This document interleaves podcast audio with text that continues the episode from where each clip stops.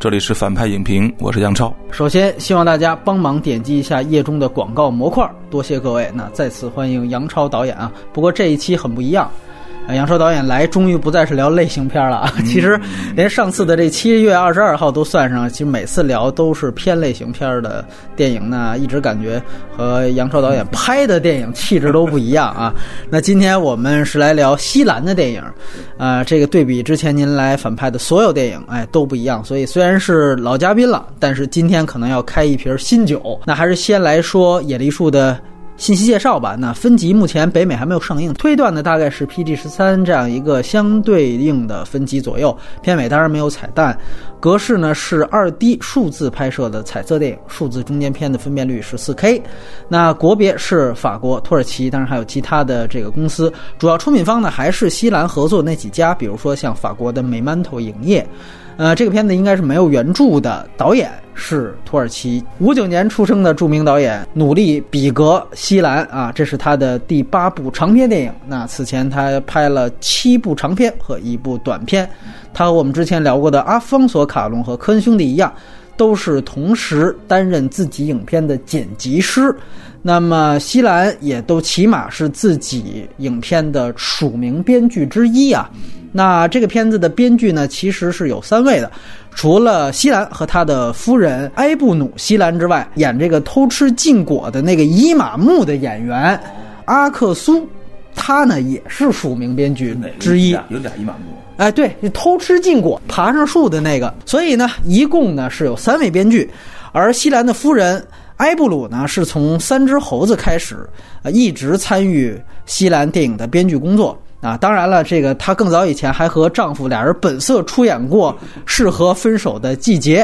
那么主演，哎，这次呢，西兰基本上是启用了之前没和她合作的演员来担任主演。我看好像有零星几个配角是在她原先片子里出现过的，但是影片核心的这对父子啊，演儿子的叫做多古德米尔科尔和演父亲的穆拉特塞米尔，这两位都是第一次。和西兰来合作，他们也都是土耳其的本土演员，那之前也都演过戏，所以也都不算新人了。呃，这个电影的摄影师叫做高汉泰雅奇，他算是西兰的御用摄影师。他是从《适合分手的季节》就开始和西兰合作的土耳其的本土的摄影。那这是他掌镜的第五部西兰的作品。而更早以前，其实西兰也是自己掌镜自己的电影的。那众所周知，西兰的电影呢，基本没有配乐概念。有时候呢，他自己会选用一些以古典音乐为主的音乐来插入到影片当中。那这个电影的首映日是二零一八年的戛纳电影节，他当时入围了堪称十年最强的一届主竞赛单元，最终是并没有拿到什么奖，票房和成本信息从缺。资源情况呢，目前已经出了蓝光了，所以呢，大家能看到全高清幺零八零 P 的资源。字幕版本目前是有两个，应该是 DVD 时代的盗版厂商盛家最早在它的第九上面自译了一个中字，但是普遍反馈这是一个机译水准啊，翻译质量并不太好。随后呢，又有一家叫做天空树的字幕组来翻译，这版比盛家的要好一些。啊，这个片子对白是非常多的啊，时长也非常长，所以好的字幕呢真的是比较关键。但是有的时候呢，我也说一句，他在里面把主人公呢翻译成就叫西兰，其实你要是从他们的拼写来讲，他和导演的名字并不是一样的。对，所以这个翻译呢，其实。有点自作聪明啊，但其他的翻译我们也对比不了。哎，总体看下来呢，感觉也没有什么太多的问题，倒是真的。那么接下来还是先播放我们后面录制的打分环节，八点五分。哎呦呵，嗯，这么高啊！高分，因为因为想到这个这个很多我们的这种比较不成熟的艺术作品都打到八分了嘛，艺术片儿，嗯，那是您吧？我我太宽容了。我觉得这个片子不管是在情感上，还是在意识形态上，还是社会层面上，都没有非常刺激的东西。它是一种内在的带着家庭情感讲述时代的这么一个作品，嗯，所以我觉得它应该是几乎是所有十十五岁以上的所有人吧。嗯，都可以，嗯，都可以看。那我就给六点五分吧，平衡一下。对我觉得其实就是七或六点五，我是这样的一个区间。我坦言，之前罗马啊，他出资源的时候有这么一个事故，当时因为可能大家都着急看这个片子，因为奥斯卡的热门，所以出了一个对视觉障碍的版本，它是会把画面信息所有的都念出来的那个版本。当时好多人一一着急下那个版本，就会觉得我操，这个卡隆怎么这么话痨？其实你是下错了，他是因为那是盲人听电影用的，所以他有一个人在那叨逼叨。我下了这野梨树，看了前五分钟。我也以为我下了视觉障碍版本，后来发现啊，这就是西兰导演的样子。视觉上特别不满足啊！其实咱们俩这打分啊，你应该打七分，我应该打八分才对。但是因为我打八点五，所以你就拉低我的分数。我觉得他。在西兰的整个作品维度里，确实就像我刚才说，它更像《失之愈合》维度里的比海更深。嗯嗯，这是一个他对于自己 loser 版的自己的一种平行宇宙式的一种遐想，但是。终归，它都是在一个舒适区的创作。我觉得你要是从奖项来讲，也是挺公平的。就是你看这两个戛纳系导演，这两项还都是颗粒无收的。从各种维度，从自传维度，还是从真的就是题材维度啊，它里边也涉及到这种文艺青年、文艺中年这种，像极了《比海更深》。所以我觉得，如果是那一套的观众可以去看。另外就是之前如果不了解西兰的观众。可以拿这个作为他的入门儿，我觉得也挺合适，因为都有他之前更好电影的一些元素和他的关注点，但是他更显然门槛更低，所以我觉得这一部是适合这样的。反倒是我每一部都就是西兰看的，当然肯定他们都已经看完了，但是我估计这样的朋友可能会对这部稍显失望吧。我觉得是这样的。你如果是艺术电影的那种，还在追求那种啊极特殊的风格的那个那个影迷啊，确实会对《三只猴子》那种更震惊，因为《三只猴子》那有有非常独特的独创性的时刻。但这个东西，你看它片长，别忘了，这个片长其实门槛有点高了。就是说，他这么缓慢、这么打平、这么温温和的把那个复杂度给它不强调，这个结果，其实可能很多人反而会觉得冗长了。因为我是会觉得他戏剧内核要远高于小亚细亚，也远高于三只猴子，或者说是他的这种什么父子情啊这种东西，我觉得，哎哎，对对，普世情感，普普世性，普世性，对对对对对。所以我觉得这方面可能大家最后总会能找到落点，不会看完一脸懵逼。这个电影不会这样。这样的，你看完你肯定会觉得，嗯，有一部分情感触达到我了。而且，对，另外就是必一一定要说，就什么考研党啊什么之类的，这可以看看他他的人物的情绪是这样。着重推荐给所有那些青年创作者们，想写这种。理想跟现实的冲突，然后怎么走出旧的生活，然后追寻理想，然后理想破灭了，我不得不回归生活。就是其实这个是大母题，好多人写过，就是很多年轻导演还在写。对，所有这些导演都看看这个，人家怎么写的，人家这个复杂度和那种扎实程度，跟随这个年轻人，把他周围的所有困境，既不强调，也不贴标签儿。也不简化，那几乎像个纪录片一样呈现出来。那接下来还是先聊野梨树，那分优缺点这块儿，然后外延呢的系统的回顾一下西兰的作品。接下来呢就是剧透线了，建议还是看完再听。来，还是杨导先来。我先来优点吧。确实，我也是第一次在反派谈艺术片，老本行啊。呃，谈西兰可能也是我少数几个愿意谈的之一。呃，西兰导演是我在这个艺术电影导演的这个观察的视野中哈，一直以来保持呃这个他自己的风格，并且不断往前推进的一个哈，我非常欣赏的一位。嗯。啊，从个人的风格上，我也觉得也非常欣赏，因为他确实很新，但是他同时也很老。他的这个新呢，也不是那种表面的新，始终带有那个内在的那种依据啊，这是我非常喜欢野梨树的优点。那简直是太多了。总的来说，先说总的感觉，他从这个分手季节开始，嗯，其实就一直已经有了那种同时在影像上、在视听上和同时在这个故事上那种深度融合和结合的这种趋势。到小亚细亚成了一个，就是在呃影像和这种主题上完全融合集大成的一个作品。嗯，巨大的调度，非常优美的画面，能够看很多遍的车灯光在。旷野中不停的变换的那种场景啊，就他那个时候等于说是停下来，想偏置于影像了，有点强调了电影本身的看的这个属性。那到了冬眠呢，他就有点反过来想要要要我们看这个文本，看人的那种心理逻辑，更复杂的信息量影影像传达不出来的东西。但是这里边，我觉得这两者之间几乎你看不出来他有任何强调了。嗯，它里面其实有特别多的影像的快感，但是它已经不偏执于长镜头了。嗯，这是这一点是我我在很多时候他经常不停的在进行一种甚至是跳切的方法，嗯啊，长镜头的偏执不见了，但是它也不是反过来去强调呃台词本身的那种呃人物的这种这种呃情境的戏剧性啊啊这种自如感让我觉得非常沉迷。你比如说这个。就第一次吸引到我们的兴趣的就是那段爱情小小插曲嘛，嗯嗯就是那女孩突然招呼打招呼，那女孩就是一酱油角色。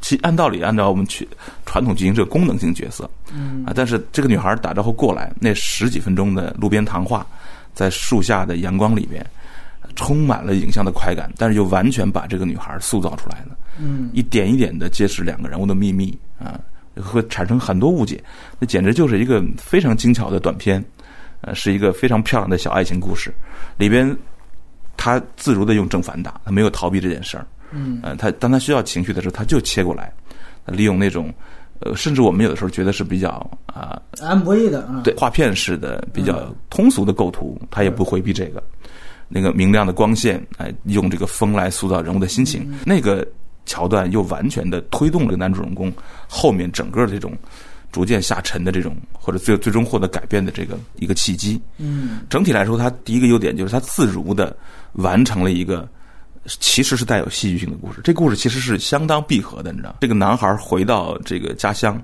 跟他父亲的这个关系作为主线啊、出书啊，父亲的狗，这一系列就构成一个，它其实是一个完全闭合性的故事，是一个带有起承转合的戏剧故事。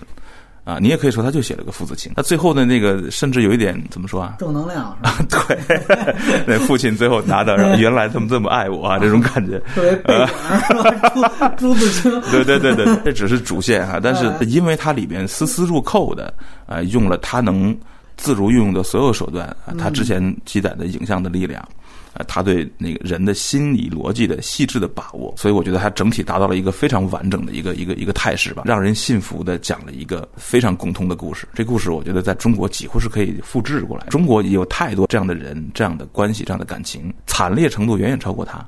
他这个不太惨烈的，隐藏在表面的这种礼貌或者是温情下面，这人的这种梦想的改变啊，就是人试图想反抗一下世界啊，最后决定算了的这个过程，被西兰用这三小时吧，非常令人信服的呈现出来了。在主题上是共通性的，影像的快感上啊，也给出了足够的信息。嗯啊，同时这个故事在表层也是完全可以被普通观众理解的啊，这是西兰的一个。从冬眠开始转变之后的完整的均衡之作，呃，那我这么问，您有没有觉得最棒的一个片段？比如说他在那个偷钱的那个段落，父亲刚一进门儿就跟那个思南说：“对你去下面搬沙发去。”不知道为什么搬沙发啊？出去之后呢，有一有个工人有一个工人进来，那个从那个时刻开始，我就眼睛就立刻睁大了。他就突然就给了我类似于当年分手季节那样的快感。一开始是工人的一个近景，然后他突然切到前景带着女孩女儿那个工人的远景，工人焦点就已经虚了，然后女孩把那个门关上，这太简单的交代性的动作啊！他在关系镜头中让女孩关门，然后呢切上去，切上去表现那个门锁碰一下那个过程。那，对，他刚碰一下，女孩立刻就从近景入画了。我操，这你想不到啊！入画来到母亲坐两人看电视的那个场景中。我们要知道，这场戏是刚才思南刚刚跟他妈说，他还在继续填彩票，而且在教室里，他妈处于那种也受不了的状态了，但是。他没有去表达他母亲的表情，是。电视机，是。一个非常嘈杂的那个吵的那个电视机里吵架的声音一直在持续，从开始进门就在持续对对。对上个镜头里面，他父亲刚回家叫思南下楼的时候，母亲只有一个袜子在画面里面，全景中。你猜不到那个是。谁，你以为是。妹妹呢。等妹妹从那个近景掠过去之后，坐到母亲身边，才看到哦，是。妈在那么看电视，用一个那样的，还没什么表情。电视里在写一个老妇人在打嗯儿子还是怎么着、那么一个场景，然后顺着这个过程又再去写这个思南出去，呃，父亲回来，思南发现他父亲的这个包里钱没了。发现包里钱没了之后，是一个倒退的在走廊里的镜头，那一家人开始在这儿吵起来。嗯，那个过程中，之前在描述母亲的心情全是电视机，但为什么这段可以这么拍哈，这么那么漂亮，而之前的有些段落就变成非常老实的拍法？这种家庭要吵一场架这样的戏，其实是最难这么拍的，在空旷的环境中，或者在那种呃比较漂亮的景观里边。去利用前后景抒情是较容易的，嗯，所以这个时候他，我感觉是西兰迎难而上，他把那四个人用一连串的分切镜头，那里面带有分镜头的那种加速和最后那个长镜头收住，来来展现这家人在这场戏里的崩溃状态。我觉得您说的这段调度呢，确实有意思。他其实没有明说到底是谁把钱偷走的。这段其实做的非常好的是一个悬疑性的呈现。工人在后面虽然背景是虚的，但是既然让这个工人有一个到处张望的这样的一个镜头，所以你也会觉得工人是有这个悬疑的。当然后面父亲自己又把这个扣子解开了。杨超导演刚才提到的就是马上。妹妹就从那个他所待的房间里出来了，他也走到走廊里面，然后之后这个镜头又切了，所以这里面又保留一个妹妹，是不是在这场有可能有偷钱动机的？因为后面你会发现，当这个儿子发现钱没了之后，妹妹是第一个跳脚的，对，她是第一个反应很激烈，她就说你干嘛反应那么激烈？所以实际上她保留了所有人的作案可能，然后这个恰巧是我觉得是一场戏能点破他们家庭关系内部。其实就是处在一个脆弱平衡状态当中，然后这么一个小事情，马上让这个脆弱平衡崩掉了。他说这个事件是在剧情逻辑中的是父子关系崩溃的核心事件。之前他也一直在处在那种崩溃边缘，他也一直在在叠加。但是这个偷钱，他确认父亲偷钱这件事儿，是他最后敢于去卖父亲的狗一个最关键的一个平衡点。他卖父亲的狗，获得了书，那书最后呢，他父亲又成了唯一的读者。就这个小闭环是个，就你要从纯事件来说。这是三三级跳。我们想想，是这场戏结束之后，然后他看到有一个就是也是一一真一幻的一个镜头，他看到父亲在那个树下，也是有蚂蚁，然后父亲突然醒了，他才跟了父亲有那样场对话嘛。父亲就说：“不是工人拿的，工人拿就七百全拿走了，怎么还给你留四百呢？你不就怀疑是我吗？”其实他那场只是排除了工人的嫌疑，但是那场对话之后，他有了一场非常长的和两位伊玛目的对话，在那场之后。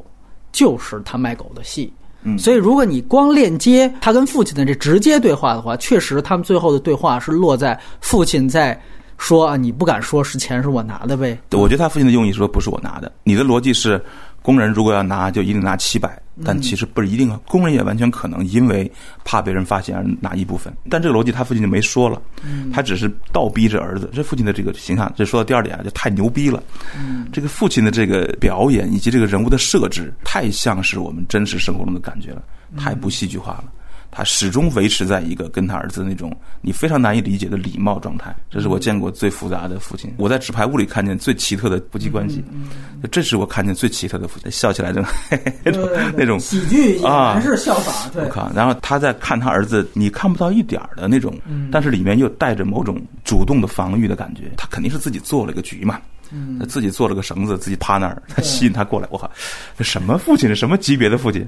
就玩这么大的行为艺术，还这他目的就是跟儿子对这个话，也是够深情的了。其实父亲最后问的话是很简单，就是说你不应该怀疑我。他真正的伤害就是说你压根就不应该想这件事儿，没有逻辑可言，就不应该怀疑我会拿你的钱。嗯，当然从现实逻辑而言，是不是还存在他拿的可能也还存在？这就是这个影片在。在剧情盒里面最迷人的地方哈，您他最后也没说嘛？对，因为之前他有另外一场开场的戏铺垫，就是。他妈妈当时因为他要考试，就是说他爸没钱，管邻居借了钱给他，完了他马上跑出来。当时观众都以为他跑出来是哦，这父亲还算称职，虽然物质上没没钱吧，但是精神上我陪你走完这段路是吧？结果发现哦，其实走完这段路的目的还是管你要钱。就是那场戏呈现给观众，我相信观众。基本上，他希兰的目的就是告诉你，这个父亲的这个所谓物质上绝对道德圣洁形象已经不存在了。不一定哦，他他是当面要的呀。嗯，这和撒谎是完全不同的。但父亲最后拿着那个狗的照片扔给他的时候，那是最强的，他最主动的一次对儿子的进攻了。嗯，这道德的较量，就是说你告密不体面，你根本没有确认审判就宣判我，并且立刻执行了，那段话太有力了。这个父亲的形象是真的 hold 住了。就是他，我要钱是可以，咱们俩关系好啊，我不跟你。其实他那段是撒谎了，他要钱，他不是说他去赌马啊，他说我闻着三明治的味儿挺香的，是是，这是一种谎言吧？他也表现了儿子的不信任，是是，儿子不在车上坐了，我下去看看去，果然他跟着两个应该是黑社会吧，哎纠缠在一起，你就可见他就不是买三明治的。还这里面还有一个小细节，他最后儿子去去找他的时候，嗯，他还只是在看报纸，就是导演选择不让我们看见儿。子看见父亲真的撒谎的那个事实呈现，就他就选择不让父亲在事实在影像上败露。起码从儿子角度，嗯，这就已经足够了。就他看见的事情就已经打破他的父亲形象。其实这些都是为了最后相反，就是最后他画寻狗启事的反转来铺垫的。就前面父亲真的是在撒谎，然后到最后。我笃定你是在撒谎的，你恰巧没撒谎，但你怎么所以这就是它的复杂性的所在。他为什么不在影像上告知我们这一点？他这种选择本身带有一种小心翼翼的维护父亲的体面的那种感觉，他带有一种深情在里面。他对父亲的好感是非常明显的，因为他让如果让我们看见，那那是不同的。那现在他全在暗场里边，全在这些人对他的反应里边。主人公对，你看他对所有人都那样啊，他对那个作家那个。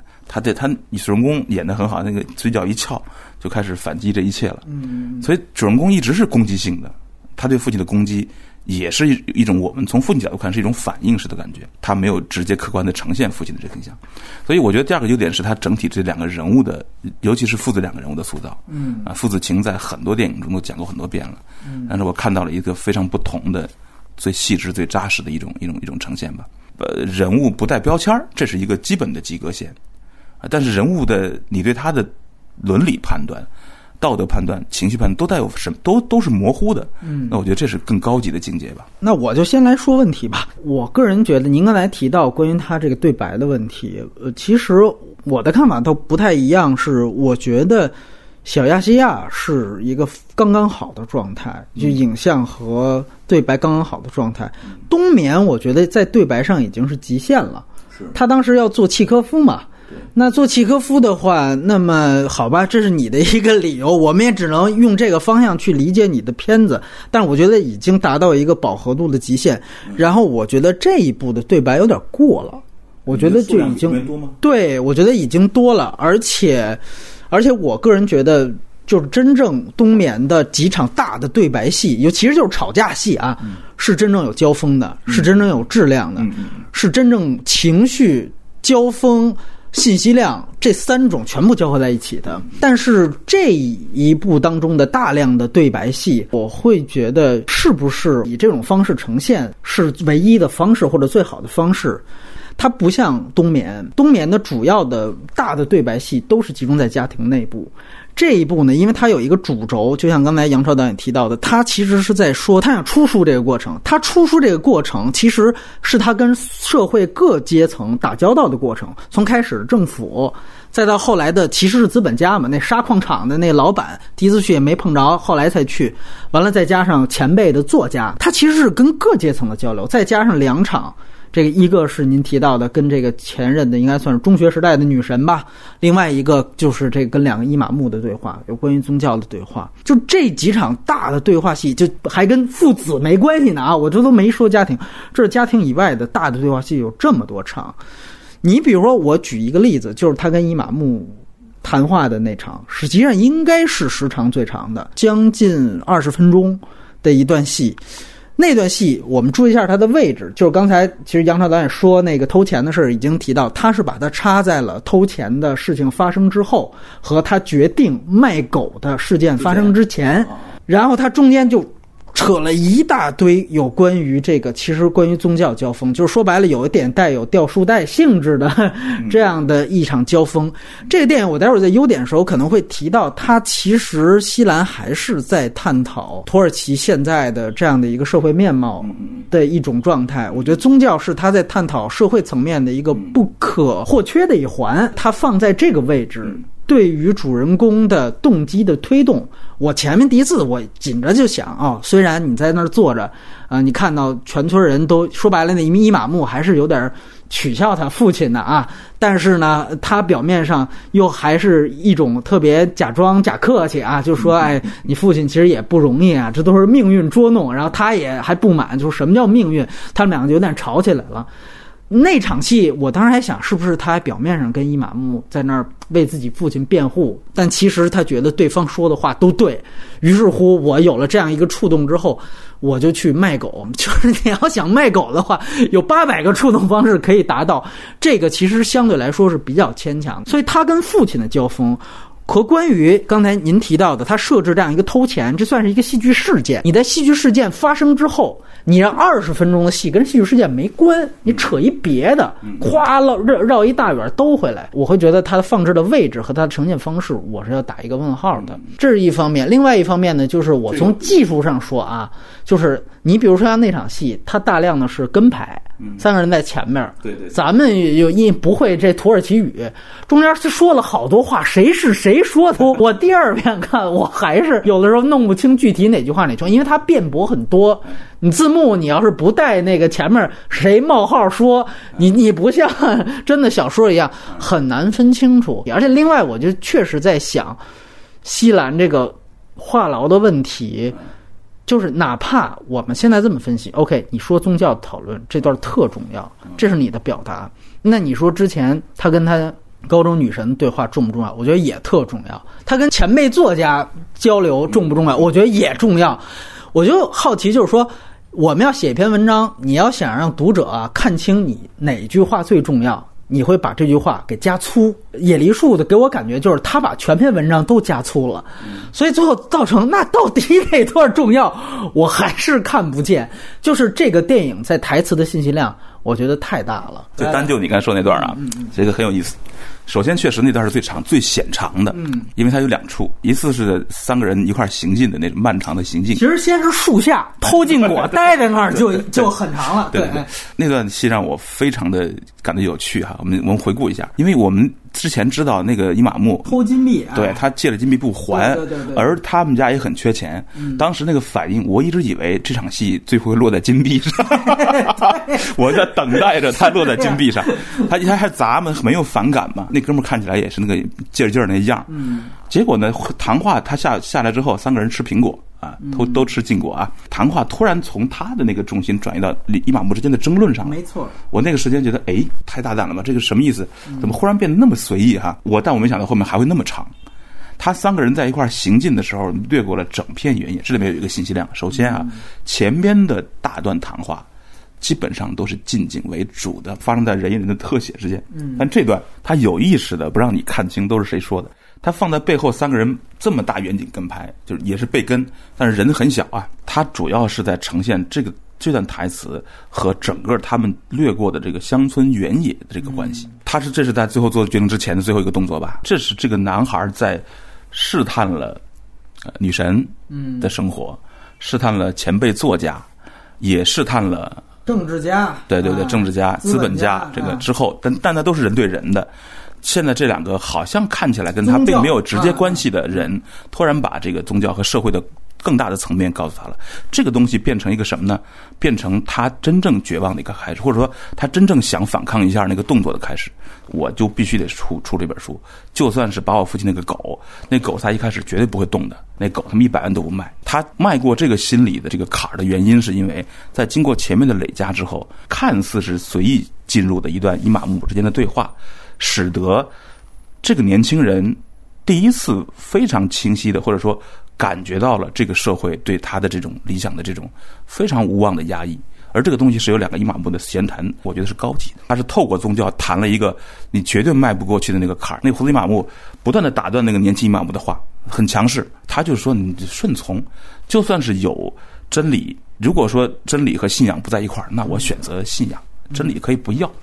这种话，你知道，他都是在渲染这个年轻人他所处的真正的社会环境，而这个环境和宗教是极具相关的。土耳其不这样吗？这个东西由他一直没有涉及到的，小心翼翼避开这个伊玛目，从他姥爷是他姥爷吧，呃，去去唱诗，对，开始带入这个，就哈，就就极为巧妙。金币唱诗，这俩俩人就凑巧在路上偷苹果，一开始砸他们，后来加入他们谈话，他们的谈话。营造了一个最大的社会的穹顶，就像那个资本家说，大部分我们这些市民，我们就是喜欢那个东西，那就是指的是那个旅游嘛。我们就是要以这个方式为社会世界所承认，这里面没有别的空间，那你想别的，你想从那个人个人主义的自由的角度去说，不可能。而这两个一马步谈的就是那个社会最根本的那个那个顶，你是突破突破不了那个的。他这种绝望反过来是可能导致这个主人公有一种我就不信了的那种感觉。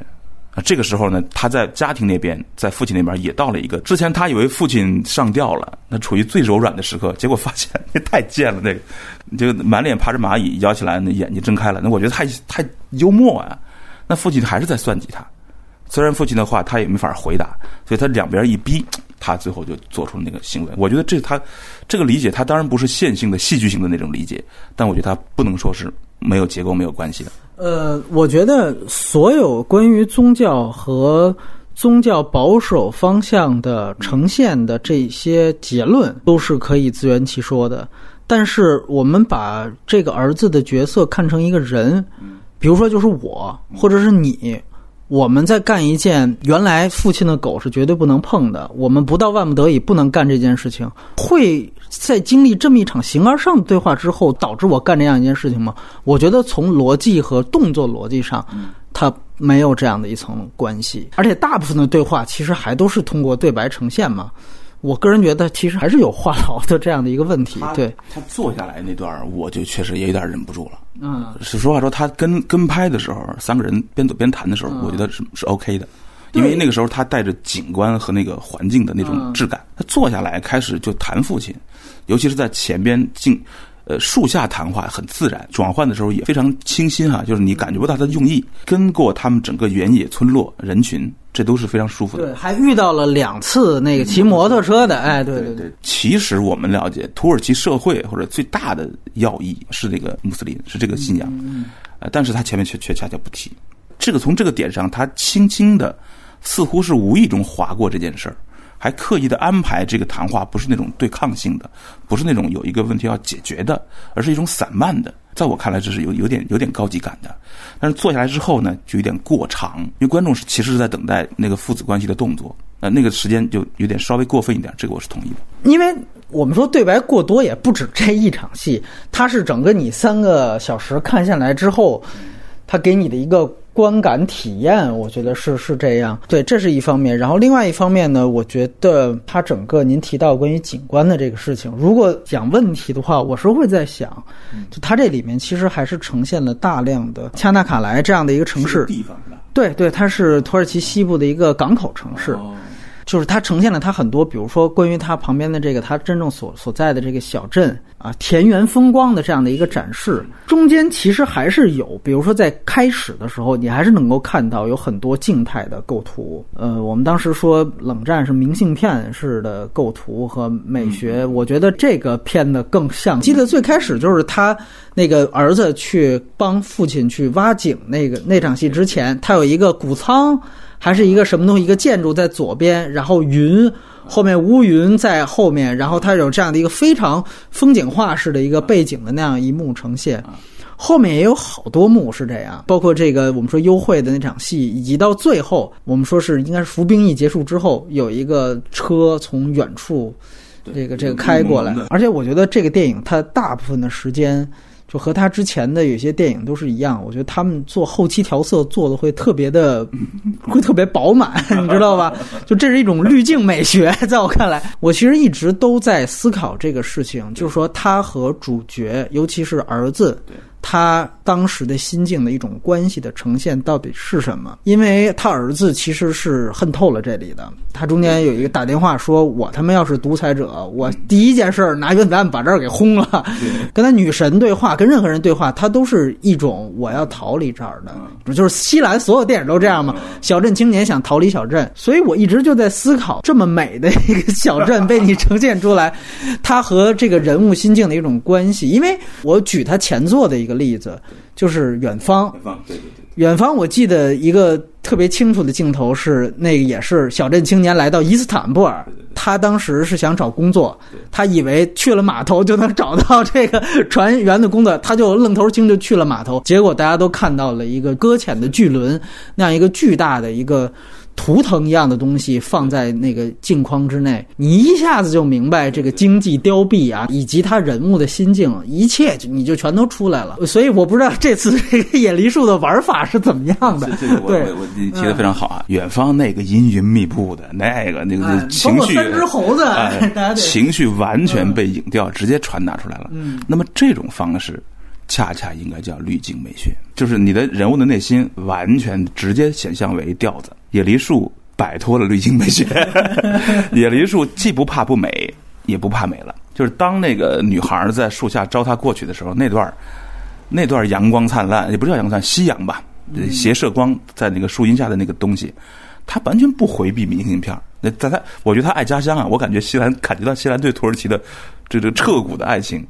然后那段位置有什么合理性的？我觉得你可以理解为说，那是一段对青春的回顾吧。那段是影影片最亮的、最美妙的那个时刻，十二分钟，他的女神。既没有跟他好，也没有跟他当年的情敌好，而是跟另外一个人好了。对。然后女神好像对他一点那个意思，嗯，他们那个亲吻也只是在这一个时刻做一个对青春的小祭奠，然后全都 over 了。一切都没有改变，其实它的信息量是很大的。你想想看，就这段小小十二分钟，很多时候就是一部电影了，多个情绪的转换。我们不要被它那个表面的明信片构图所所欺骗。它其实在里面最关键的信息量是呈现了这个女孩我觉得至少有五六个层面的美。你第一眼看见的时候，那个景别里面那女孩有点她她不好看，不好看。她长了一个尖刻的短下巴的一个一个脸，你一眼看就是像是一个我们回家乡的时候见到的初中女同学的那种感觉。但是随着他，但是我抽支烟。两个人的那个过程，一开始是有点距离感，接下来发现有有点，其实有点意思，不知道是谁对谁有意思啊？这秘密最后才揭晓，原来是他对那个女孩有意思。当年一开始我们还以为是女孩对他有意思呢。两个人，哎，接下来进入一个对抗状态。你们上大学的，你们这不是牛逼吗？我们小镇的，我们就完蛋了，是吧？就是有这种阶层之间的这种微妙的对抗感，觉得话谈死了，好像不行了。没得可说了，哎，女孩说：“那你抽支烟吧。”然后又再次翻过来一番两个人走到树荫旁边，女孩放下心防了，表情变了。女孩至少展现了五六种不同的一个形象，在几乎是一个电影的容量，相当凝练，相当精粹。我觉得她之所以敢于不避讳任何美，或者是不漂亮不漂亮，是因为这个电影是完全跟随人物情绪走的。她真的想把这件事儿啊，年轻人放弃理想。回归现实，这是多俗的主题啊！所有人都这么说啊，就在他的这个情境之内，老老实实讲清楚，他完全跟随了思南的内心的心理逻辑。这个女孩绝对是给了他一记轻轻的重击吧。思南的这个，他其实最后最重大的决定是什么？看似是用父亲的狗出的那本书，其实他的决定是最后当兵了，反而变成一个一一一晃而过的历程。但是他这个重大决定之前所有的准备，其实我们全看到了，不管是对女神的。对地方的、对家庭的，那这个这么这么细致的呈现，把这个东西当做内容啊，用这样的方式说出来，我觉得是一种对生活极大的尊重，知道吗？西兰之前的呃《分手季节》和《三只猴子》，包括《小西亚》，它其实某种程度上是呃压低文本来将就影像的。举个例子啊。我们特别会喜喜欢那个《小亚往事》那个巨大的旷野中的那个车的那个，那那简直经典哈！但是那个是它是一种影像纯影像传达，它在那么传达的同时，很大的程度上放弃了脸的表现力，放弃了人脸的信息量。但在这个电影中啊，《野梨树》里面，那思南他更贴近人跟尊重，他人脸是信息量，他也没有像普通的剧情片那样去标记性的、戏剧性的推进人脸的信息量。你从那个树下的谈话中，我们看到女孩的太丰富的一个脸。西兰是真正的尊重这段生活，然后不再会为了这个影像的要求啊、视听的那种需求，而去任何程度上就压低生活本身的这个这个表现力了。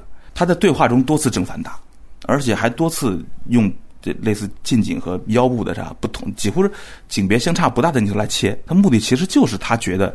那个人脸在那个新新的一个景别中有新的信息量啊，他现在重视这个了。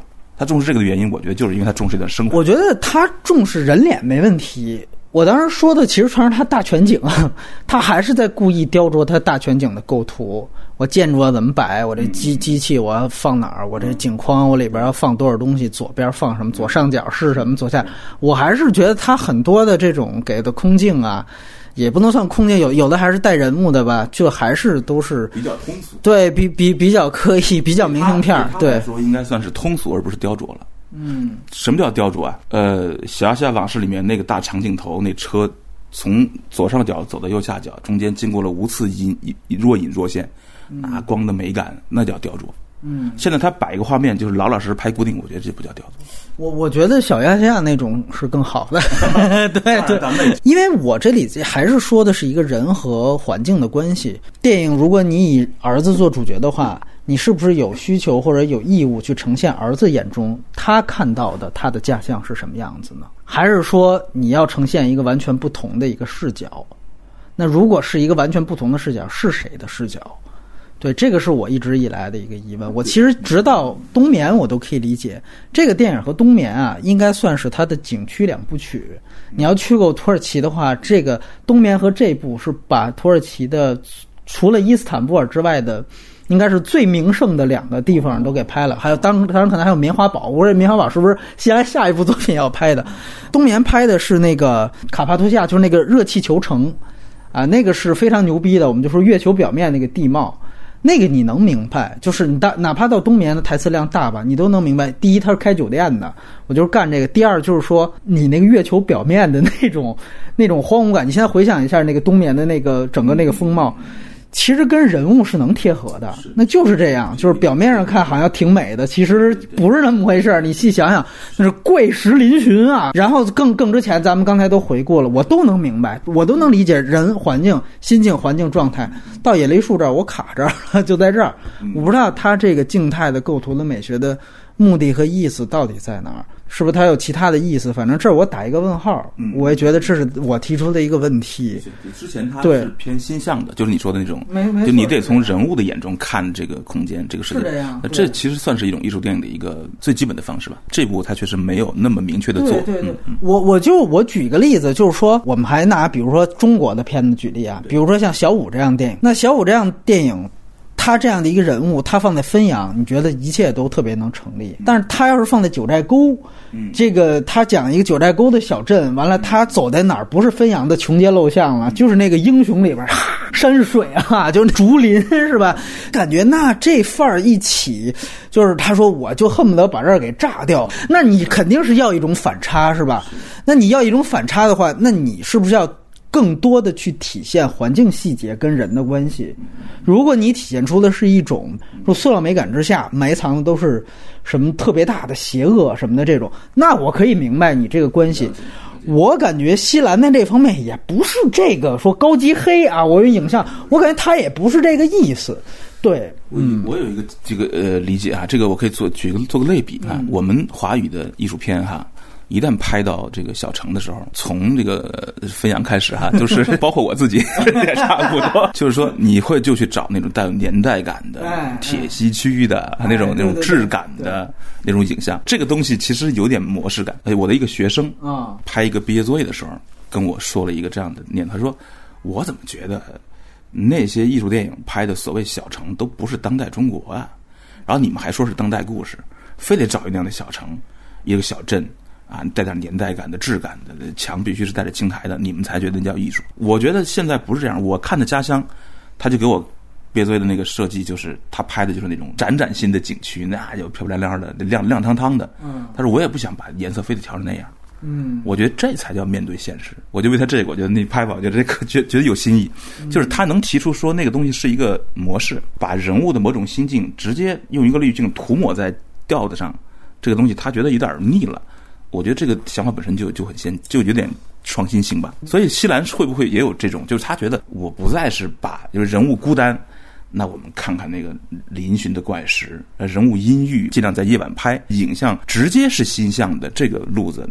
他我觉得他厌倦了，因为影像直接是星象，就是他之前的那个做到极致的东西。可是他野梨树里边让大家觉得最漂亮的那些画啊，或者说豆瓣有截图党截那些画，还是他原来那些范儿，就只是原来他的那些范儿的构图都成功的帮助了他的人物，而今天他只剩下范儿，他对人物我还看不到关系。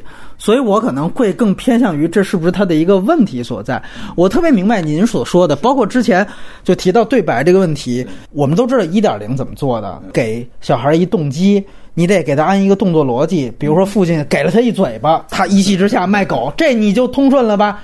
人家不这么干，是不是这就高级的呢？我觉得他最后导致的结局有两个，一个是你确实牛逼，你有一个更高级的东西；还有一个就是你这儿就缺这么一环。如果说我们都要把它解读说哦，这就是他故意不为之，有的时候也确实我们带着做点论去，就是阴阳号这是王家卫拍的，那他不写剧本，他一定有他道理，对吧？如果是杨超您的学生。不写剧本都拍，你看他是傻逼，对，但。每周都聊电影评论，我有时候也故意跳出这个逻辑，就是你有没有，这儿是一标准。是的。没有，我们把这事拿出来聊聊。另外一个也不算问题，这次看《野梨树》是因为他啊也是总在电影当中拍梦。把梦境拍出来这一部呢，我看他这个梦呢，就是其中最大的一处呢，也就是说他把那个桥上的那雕像啊 给推到水里去了。那个太逗了。完了，对，完了就钻到特洛伊木马里头去了。完了就让人给逮起来，发现哇，原来是在车上。哎呀，我就想，西兰你拍梦拍到现在，拍的这个就是你特洛伊木马是什么意思？是堡垒啊？是就这个，还包括他跟这个。文化景观的这个冲突，就是我个人感觉他这个梦拍的，就因为有的时候我们会更想象梦应该是稍微美一些的，对对，是有一些意境的。他这梦确实不太一样，包括他最后那个，我倒觉得还有点意思，给一个说他的井下，他儿子上吊了，那个你感觉其实应该是他父亲的梦，因为他父亲在那儿睡着了，对对对对，他对他紧接着他父亲醒了。醒了之后，他一发现，哟，儿子没了。这时候，观众第一遍看的时候，你肯定还不知道。说，于是他就真的往井里就探。是的。所以我觉得他给了他往井里探那镜头，然后他就特别小心的往那儿走。这要是不是说他预感出什么事儿，他不会那么走，他的表情不会那么做。我觉得那后边他在现实层面的父亲那个动作，你就能更能强调前面那是他父亲脑海中的梦。也就是他在这个片子当中，除他儿子的梦之外，他呈现了。父亲的梦，但是我也我也是还是会去想，就是说你呈现了这些不同的梦和它呈现的方式，这个的表意和呈现到底是什么一个逻辑？比不过当年那个三只猴子里面那个梦，我操，那把我镇住了。就是那个那个小孩儿躺床上睡午觉。然后感觉他弟弟出回来了，我靠，那个我操！还有那个一只手伸出来，回来的那个虚影啊，在大白光，没错，那那简直就是电影史上的经典时刻，我操，太牛逼了！在这个片子里的这几个梦，全都是一种想把梦更打平，而且他的梦的时间都很短哦，对，都只是一个片段哈。对，特洛伊那个为什么出现啊？是因为他是。最讨厌他的家乡被那个玩意儿定义的是吧？他这个回家回车的路上啊，这这忽然做一个梦，想起来自己刚才把那个东西碰掉之后那个情景，这个我觉得是有一种非常轻松的幽默感。反正我看那我是。完全乐了，他就是特别像杂耍，是吧？他就是很杂耍的一种。特别可爱。他把特洛伊那样带进来，对这个形象，他谈过几次嘛？那个资本家谈过，别人都谈过，那个那个官员谈过。对。他自己在梦中这么来回复一下，其实你想想看，他你细思一下，他有点意思。他自己被困在里面，被别人抓住了。嗯。最后的我，我更震惊的梦，其实是那个那个瞬间，是那个。从树枝上摇下来那个婴儿，我靠，那绝对是影片最超现实的，哎，对对对，最超现实的时刻。那个意思应该指的那是他父亲，这是他在梦他父亲，对吧？对对对。如果你刚才说他上吊是他父亲梦他的话，嗯，我觉得这是细思极恐的一件事。对他互相梦嘛。那你那你那你想想看，他他父亲为什么会为什么会梦见他儿子上吊？会不会是因为他父亲根本就知道狗是他儿子弄的，他不说？我觉得是这样。他父亲一定知道狗是他弄的，对我就这我都没多想。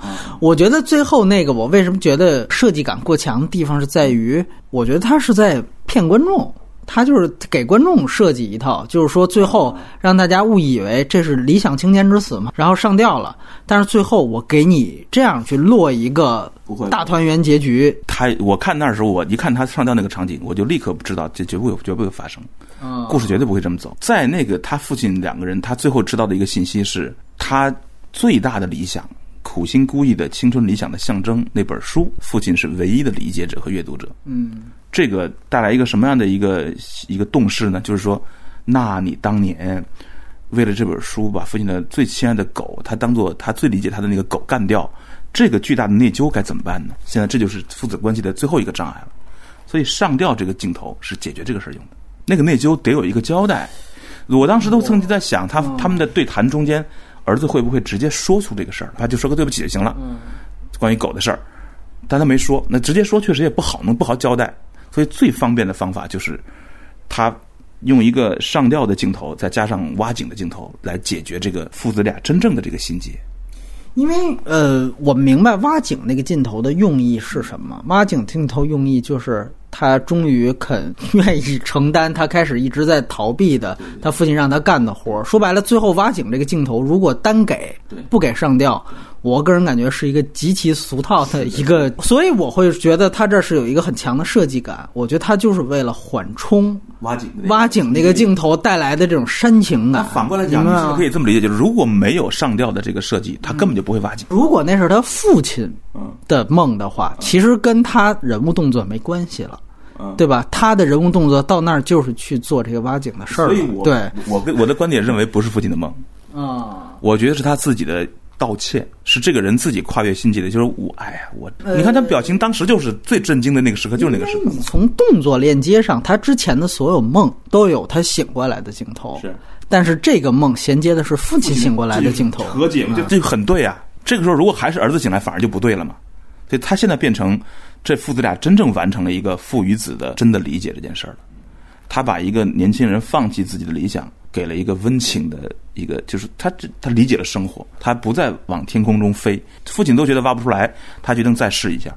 所以他其实这里面带着一个，我是感觉到一种很普世的一种百感交集的一种感觉。直接挖井是绝对不行的。那所以你现在想想，他最后这段是不是就非常有机了？我觉得蛮有机的。这个巨大的心理内疚是明显浮现在表情上的呀。操，那瞬间想过就说，刚刚母亲跟他妹妹 这压根儿就不读，他那书上写的什么？一切归功于你，只有你一个。我误会父亲了，你知道吗？这是巨大的一个情感转折。但是你知道吗？我其实我看到最后一场戏，我会被那个上吊的镜头骗住。啊，你被骗住了。是因为我觉得人物落点是往那个方向进展的，我不觉得最后是一个温情的结局。尤其我第一次看的时候，我觉得其实这是一个巨大的悲剧。我发现杨超导演一直其实你是站在父亲的所有的角度，这个电影的角度去理解这个故事的，我不是。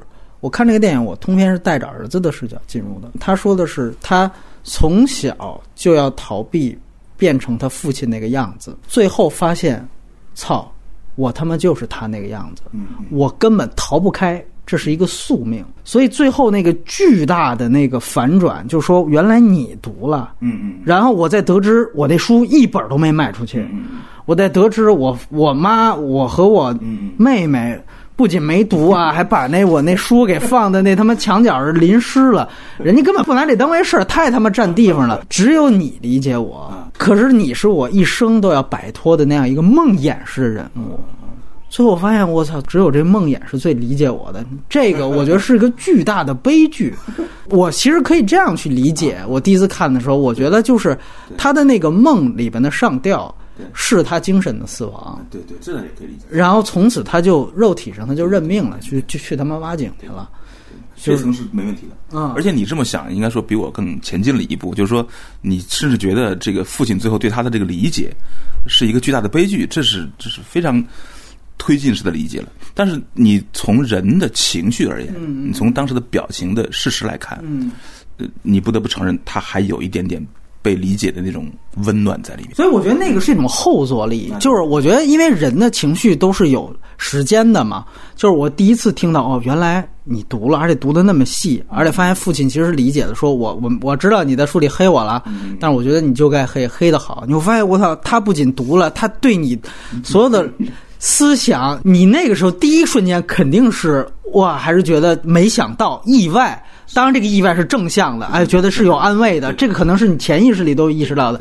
但是我觉得这个后坐力，因为它你梦嘛，你肯定是要后面发生的。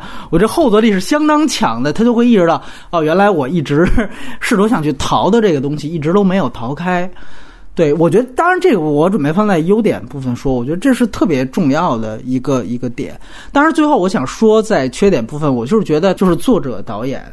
他的重复性问题，把那个父亲啊，一出来哈哈哈那么笑，完了让女儿说：“我这儿有片薄荷糖，你吃。”一拿啪一垫，然后父亲乐了，就跟小孩儿似的。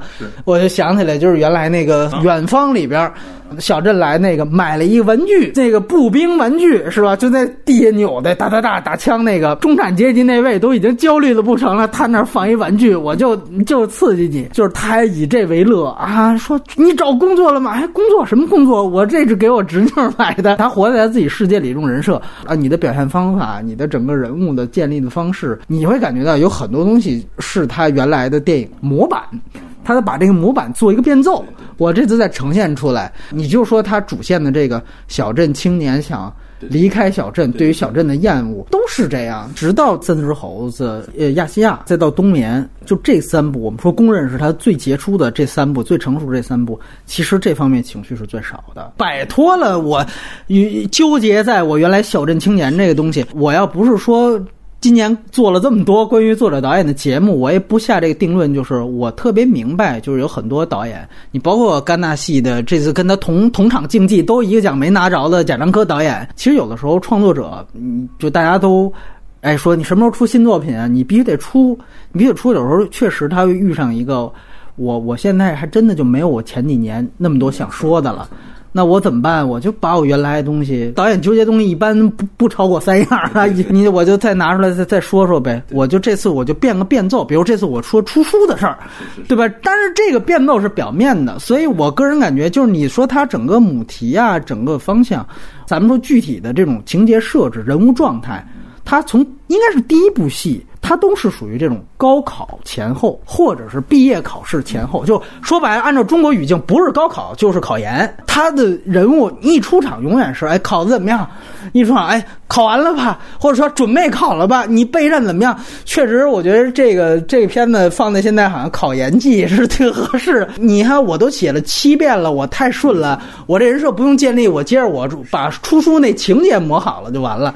所以他这个所有包括跳出小镇就。就是您提到那个跟女神对话特别美，他俩人一谈话一说，哎呦，你是不是瞧不上我们？哎，我说，哎，你这原来那节奏其实全是回来了，只你这次是换成了。不同对象而已。其实他一直有这种，就是，呃，我小镇出来，但是我又怕人瞧不起，但是就是说我已经有点大城市的那个哎精英了啊，我有点那种姿态了。就是你第一次看，比如远方的时候，你就觉得这特别可爱，你而且特别具体，特别生动。对，之所以就是分第几次看，我觉得有时候他确实会顺拐的拿一些人设过来吧。我这样说，你这个说的这个缺点，我是呃同意的。嗯，这个电影是在西兰的舒适区拍的，是他的几个大母题之一。它既可以借用主题。也可以从人物的模板中采取一些东西来来做变奏，就可以完成了。这不是一个探索性的东西，但是我觉得这里面的这个人物形象还是有一点点丰丰富性的。你看，比如说啊，小女神这个在远方里边啊，人物其实比目前她给的人物更为单，只有两三个面相的这这这种这种就够了。而在这里面，那个女神一开始所谓的阶层差异这个事儿，立刻就被下面一秒一分钟的对话给一推推进去了。原来你发现，我们刚刚上一分钟还觉得啊，这是不是一个关于你对初中女同学你觉得哎呀，已经年老色衰了，你也不怎么，我也不太喜欢你了。但是有点情谊情分在，而初中女同学就有点有点仰视，有一点幽怨的这种感觉啊。我们以为是这个情绪，下一分钟就不是了，下一分钟立刻就不是了。所以他其实已经对那个东西做了推进，当然是在一个大的舒适的模式里做的推进啊。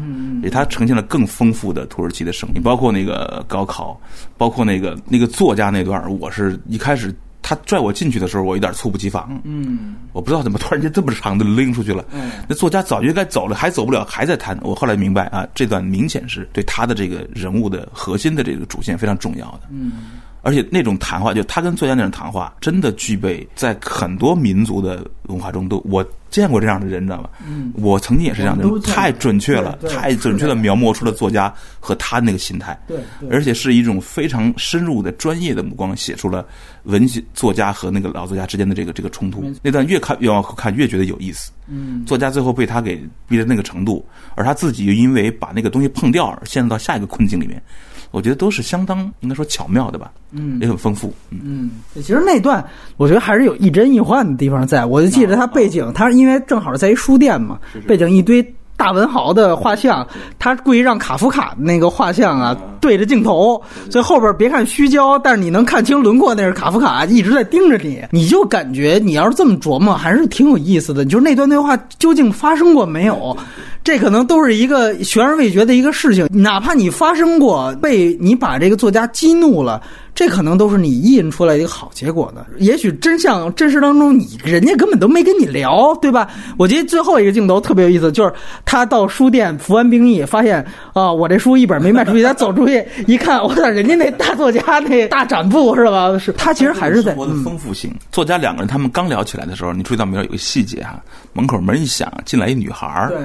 很丰满，呃不错。嗯，作家往往下看，对对。觉得哎呀他妈的，你这不耽误我正事儿。那段的台词是有视听语言的，嗯。他就是当时其实作家已经被激怒了，还有点不耐烦，然后他给了一个视听语言，是他往门口看，哦。然后他给了一个雨水雨变大的这样的一个镜头，然后他就回来，哎，不过话说回来，他 就接了这么一句话，就说白了就是作家想他妈走，早就想走了，但是雨太大了，对对对他没法走，我这怎么办？我就跟你这种尬聊，你知道？你因为我看到他给作家的视角了，所以我觉得这不完全是梦。有趣的是，在这场对话中间，占上风的是他。那作家很早就被激怒了。对，这个成名作家的那种他的那个尊严和意志那么弱小啊，这件事儿包袱很这个这个太奇怪了，这是很有趣的一个设定。那是不是可能这个思南？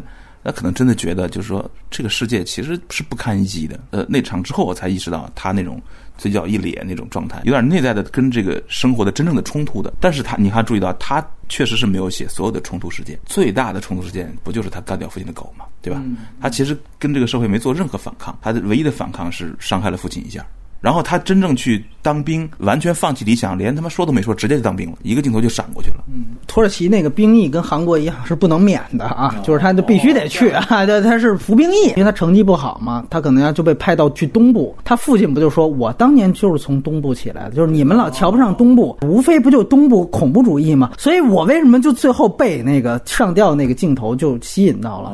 他就说我们现在不是你父亲，你当年去那时候了。说白，这就是他想一直逃开，他不想像他父亲那样，但最后。就是逼着你一步一步，你跟你父亲一样，先从东部干起。疑问，就是电视上那那帮去东部的教师为什么都欢呼雀跃的？那就是央视接一段，你幸福不幸福？哎，我幸福啊！西兰的政治观点在他前几部就已经挺表现出来了。土耳其也是一个跟中国国情很像的一个国家，所以这很有意思。那我们交换意见，杨导呢觉得有问题的地方在哪儿？来聊。呃，一个就是，其其实刚才我们也都提到了，一个就是整体它这个东西，这虽然说西兰达到了那种均衡和全面的这种自如感啊，嗯，但是确实是它更舒适的一个地方。我也在很好奇，嗯，三只猴子都拍成那样了，你如果说它真的还往前走哈、在影像上继续往前钻进去的话，也不是不可以。你看三只猴子为什么你没有那种重复感？是因为三只猴子是一个。更敏锐的跟社会的那个导演，现在就感觉是有一点点累了的感觉哈，嗯。就这从这个没错。它是个更舒适的区域，对对。呃，温和，呃，丰富，呃，温情吧。嗯啊、这部作品没有让我对西兰有更新的震震惊的认识，那倒是没有啊，更圆熟、更圆润了。还有一点就是他在拍对话的时候，嗯，我认为他的随意性在于，确实还是有一些正反打过于枯燥了。在桌上坐下之后，你来回来去说话，那个我是觉得是有点嗯很难对。第三个就是说，呃，整体的视听语言，我现在的一个对视听语言的一个要求哈，我确实不太喜欢看到那种特别雕琢的视听语言。啊，你比如说，你刚才我看到罗马的前呃十五分钟，太不灵动，太没有没有气韵了。真正的生活被他雕出来的这个画面给反而给限制住了。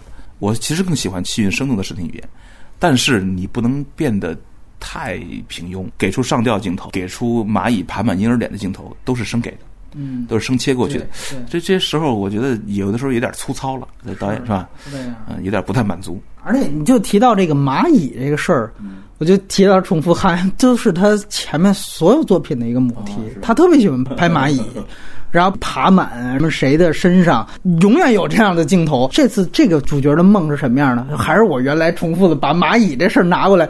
我就觉得，就你在你的世界里边，大家做的梦都是一个道具的，这是一种穿帮感，你知道吗？你要说罗马，我当时肯定他就是因为阿方索卡隆之前不是这么拍片子的，他是拍《至地心引力》那种。你看这么一个，你觉得操，导演在干一件完全他没干过的事情。对，就是导演的在这两部电影上的心性是不一样的。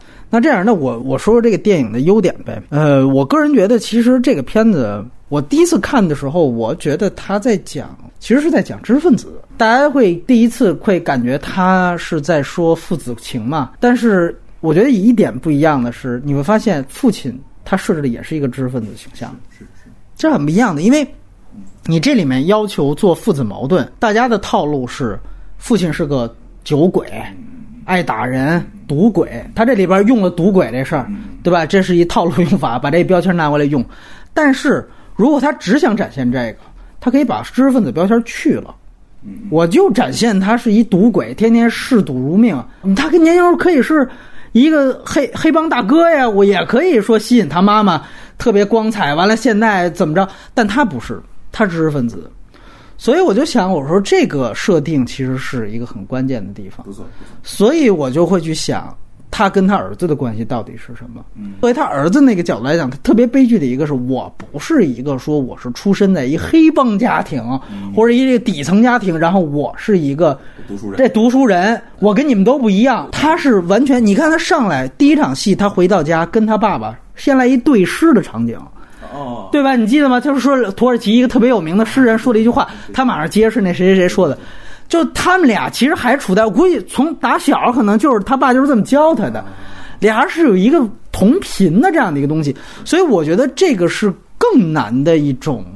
纠结感有点哈，李安导演生活当中那样的，就是他爸原来是一个校长，是一台湾著名的校长。完了之后，我他妈其实我瞧不上你，你知道吗？儒教那种思想，就是你导演这种跟电影沾边的，就是戏子。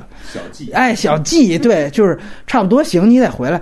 就是其实有，当然他这还不一样，他不是说呃父亲瞧不上他，他我觉得这更多是一种，就是他塑造一种，就是我其实就是你，你在重复我当年完全的道路。他最后其实他最后有一个巨大的一个我我觉得挺幻灭的地方，就是他最后感觉就是最后我的这些理想主义的这种，我跟别人看起来不一样的这种。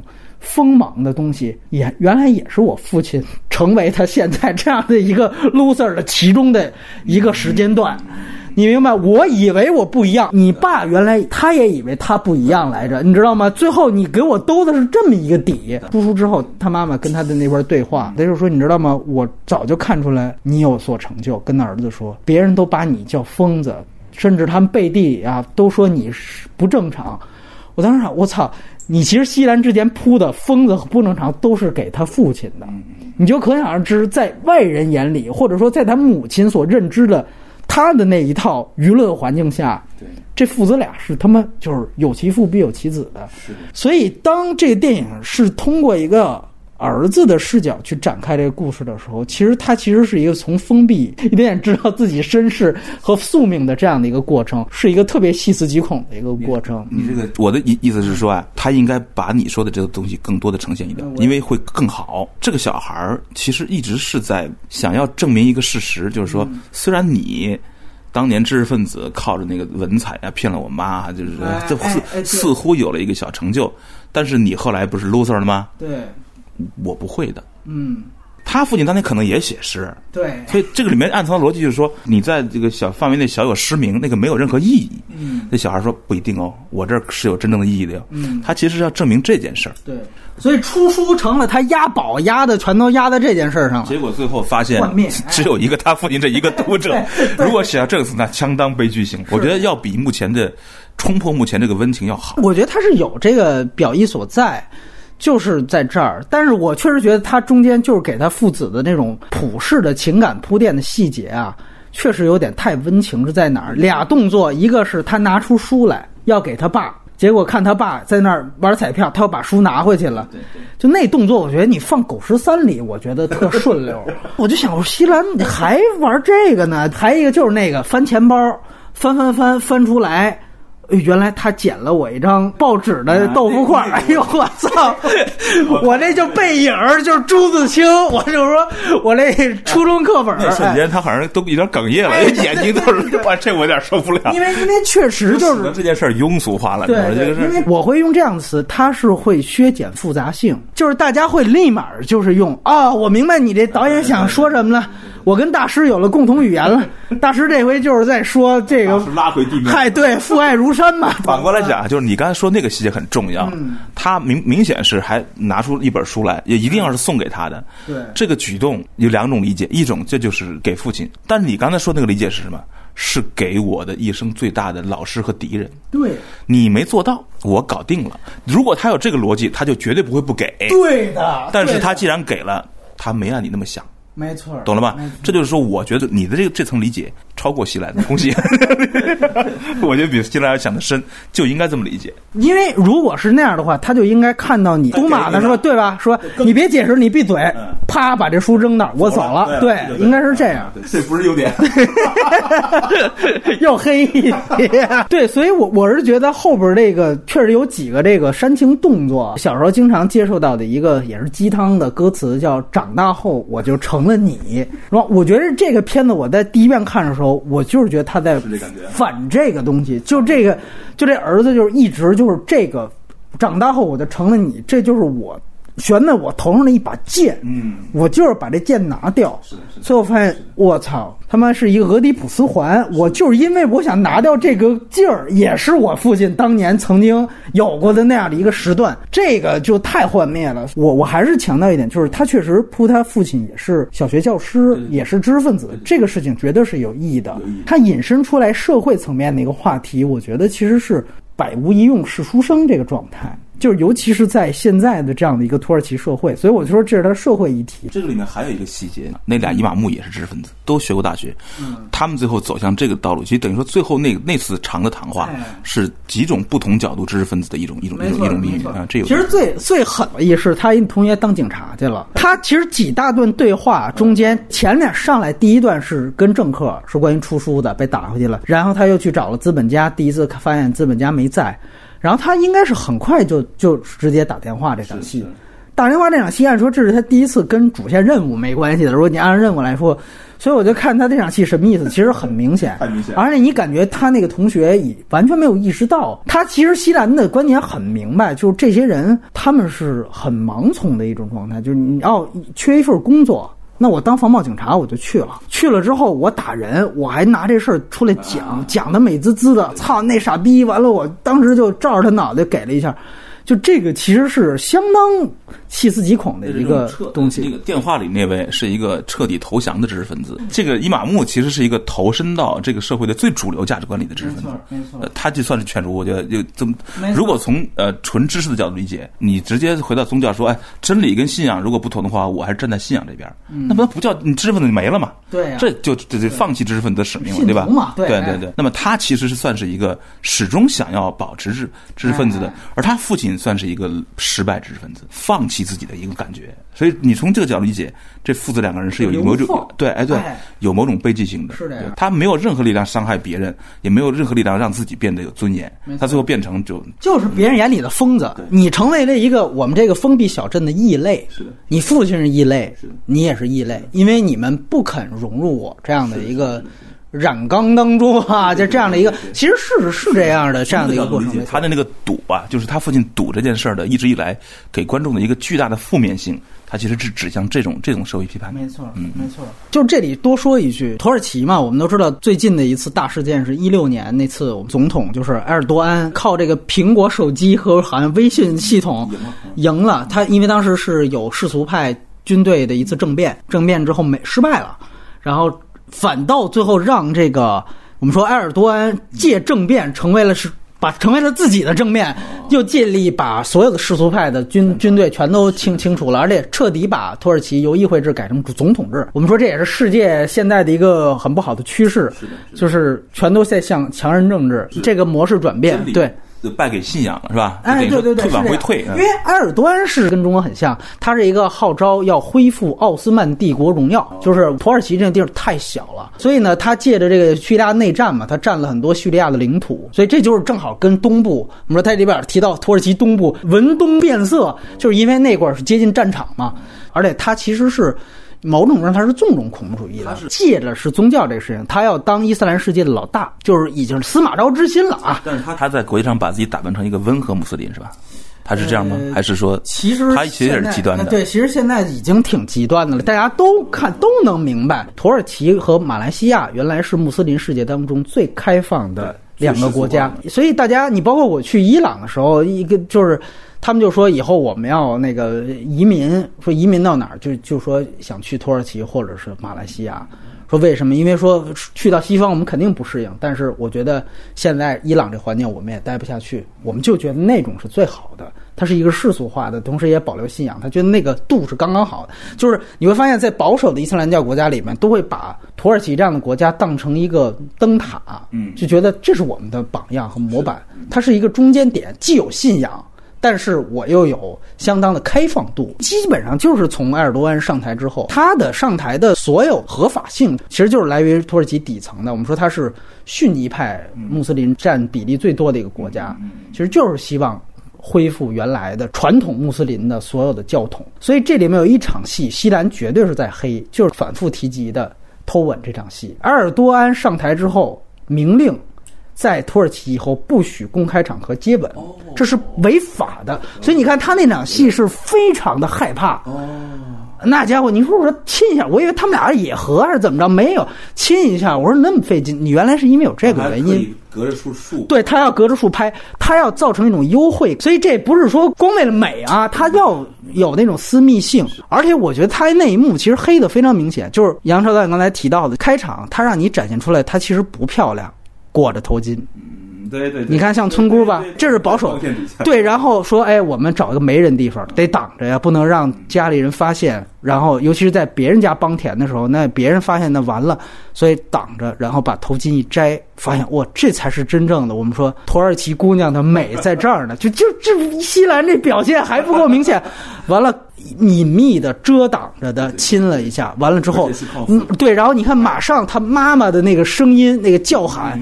大叫一声，就是说白了，就是刺破我现在这样的一个甜蜜时刻，然后就是马上就回到现实中，然后他马上，你看他动作，把头巾一戴，然后就只给他一个背影，拎起水桶，一个背影，那个背影极丑，对，这就是浪漫向世俗化走去，就是那个他所有表意都在这这场戏是非常明显的，而还不敢拍那个接吻的嘴，他不敢，他不敢平拍，没错，他因为俯拍导致你看不见嘴唇和嘴，是是是，你看他应该是三只猴子吧，就是十年前他还敢拍露点戏呢。哦但是你看他到这儿，他就是也是说怕这个，所以我感，但是我觉得他也已经够有态度了。所以这个时候我们再联系上这个和伊玛目的那段对话很重要，就是说白了是编剧自己饰演那个伊玛目，他占的上风的，就是呃，你们不要试图去。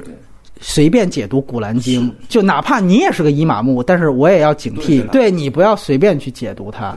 说否则的话，一千个人有一千种解读，那他们应该有一千种神啊，对吧？那我们的宗教算什么？这个政治正确的话，啪啪一套，那么立刻对方就不知道。哎，对，所以这个其实我觉得是很重要的表意。但是我还是那句话，就是这是他社会层面的表意。嗯，他还是有一个跟他个人动作逻辑的。配合度的这样的一个衔接程度，但是我还是在说社会的话，我觉得这就是非常重要的，包括，呃，另外一个支柱就是经济发展，所以它这里边铺了特别重要的政治跟资本家那两条线。他把政商关系也是非常典型的就抛出来，所以你会发现他这里面呈现的这个景区很有意思，就是所谓的这个恰纳卡莱这个城市，两层景观，一层景观就是特别漂亮的，什么包括有特洛伊这种景观，另外一个就是那个基建砂石场。你包你看他找的那个第一次还没找着，你第一次没找着，你不用去拍他穿行工地，他就要给两次，他就是要告诉你我这个这地方还有这样的一层风貌。资本家那个，首先他是个不读书的人啊，他是个反知识分子的形象。政治家和资本家之间这条线其实是完全交代过来的，他特别像是那种那个权限交易，就是你因为你写了那个什么叫什么生活美学啊，你没有写我们的这个主流经济发展的主旋律。他是这样，就是他我赞助你，不是主旋律我不掉你。这个很有意思，是这样，是这样，因为他那个城市嘛是靠个旅游，他除了特洛伊之外，他有一个一战那个战场，就是加里波利战役，也叫达达尼尔战役，就是我们说那个丘吉尔第一次下课，就是因为一战的那战役，他领导打输了，也是在他这个城市，哎，所以他这个城市就是这么两个旅游的热点。一个就是一战战场，还有一个就是特洛伊战场。你看，都是战场，哎，也很有意思。核心对，不能破坏改革开放。我们这是我们的主旋律。你要写这个，我们就可以赞助，而且是由那个官员告诉商人去赞助。这个这个套逻辑太像我们了。没错，没错。而且我就是觉得，其实这个片子好的地方也在于生动，它有具体细节。这为什么它拍那么长的原因？他找那个政府的政客，对对对，按说不就是你的结果不就是要求？被打脸吗？你不就被打回来吗？你这可以可长可短。你在一个要求讲究叙事效率的这个故事当中，这场戏应该是两分钟解决战斗。你顶多立一个人物他傲慢，但他那场拍的巨长，他大部分时间花在哪儿？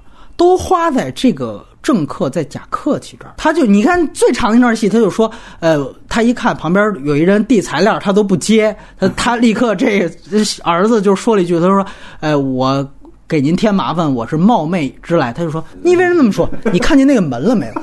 你跟我说你看见那个门了没有？”他因为扯这个门，傻逼是说了那么长一段，但是这个就形象，你一下就生动，就黑的就特别具体，对吧？就是他把那种就是说现在可是民主了，哎，咱们哎不能再不和老百姓打成一片了，你可不能这么说，哎，嗯，而且说多少钱？呃，两千里的不算多。两千里那算不算多？就是那个对话，我第二次看，我也觉得我一直在笑。就是确实，他必须得要这么长的对话，他才能够体现出钝刀割肉也好，就那种我一切都是笑脸盈盈的。是的，我觉得我没有那么锋利。就是你比如说《树大招风》，九十七分钟拍三条线，他从这里想任贤齐那条线，他受贿去啊？你看那里边讲也是中国官员，那真是中国官员没过审吗？就是巨刻板，给结果。哎，对，只给结果啊，否则的话，它时间就太长了，它要配合其他两条线。但是你要说真实度，好多人当时就觉得这《说点招风》这段黑的有点太过了。但是我就觉得，那你看西兰这个，他就会拉拉床的，而且我觉得这个才是正更真实的。没有说弄一个官员，真的是跟那里边的拿把枪出来，哪有可能？都是这样。他塑造了体制，他就是靠那段对话。没错，他真正的政治体制，官员那层，他就是那段话完全说出来了。所以你刚才从你这个角度来分析一下，我觉得也让我想起一个，就是重新理解这个片子主题的一个角度吧。就他写了一对父子知识分子，你也可以说他是写了一群。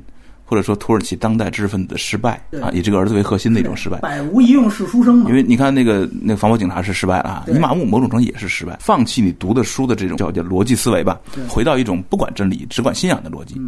啊，那父亲是用那种赌的方式来失败，这可能是他主题的背后那个大背景。就是你提到这个事情，就是你包括你像那个商人也是一样，就是他他也是前面先扯了一堆，然后还黑了一下那书架。我给你书架上，我跟你讲，中国就是什么那种大家都不翻的那种百科全书是吧？就是那种烫金的烫金的，对对对。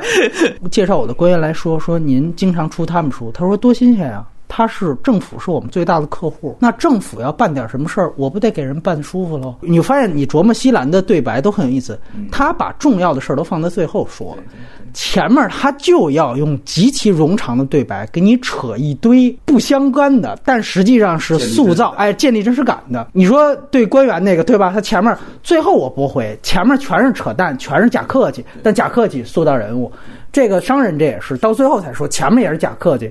其实你看伊玛目那也是，最后其实才落在父亲那儿，就你不能这么说我父亲。你包括跟那个作家，那我觉得最明显的，到绕到桥头要碰到他，就是说我是想请您给我看看我的这手稿。但是我觉得这也跟这个主角的性格有关系。这种知识分子的说话的拐弯抹角，正好和全社会踢皮球、打太极形成了一种。非常有意思的文本交汇，就是他本来就不愿意提，你还不好意思，所以呢，你就发现这个沟通效率极慢，大家都在绕，大家都在绕。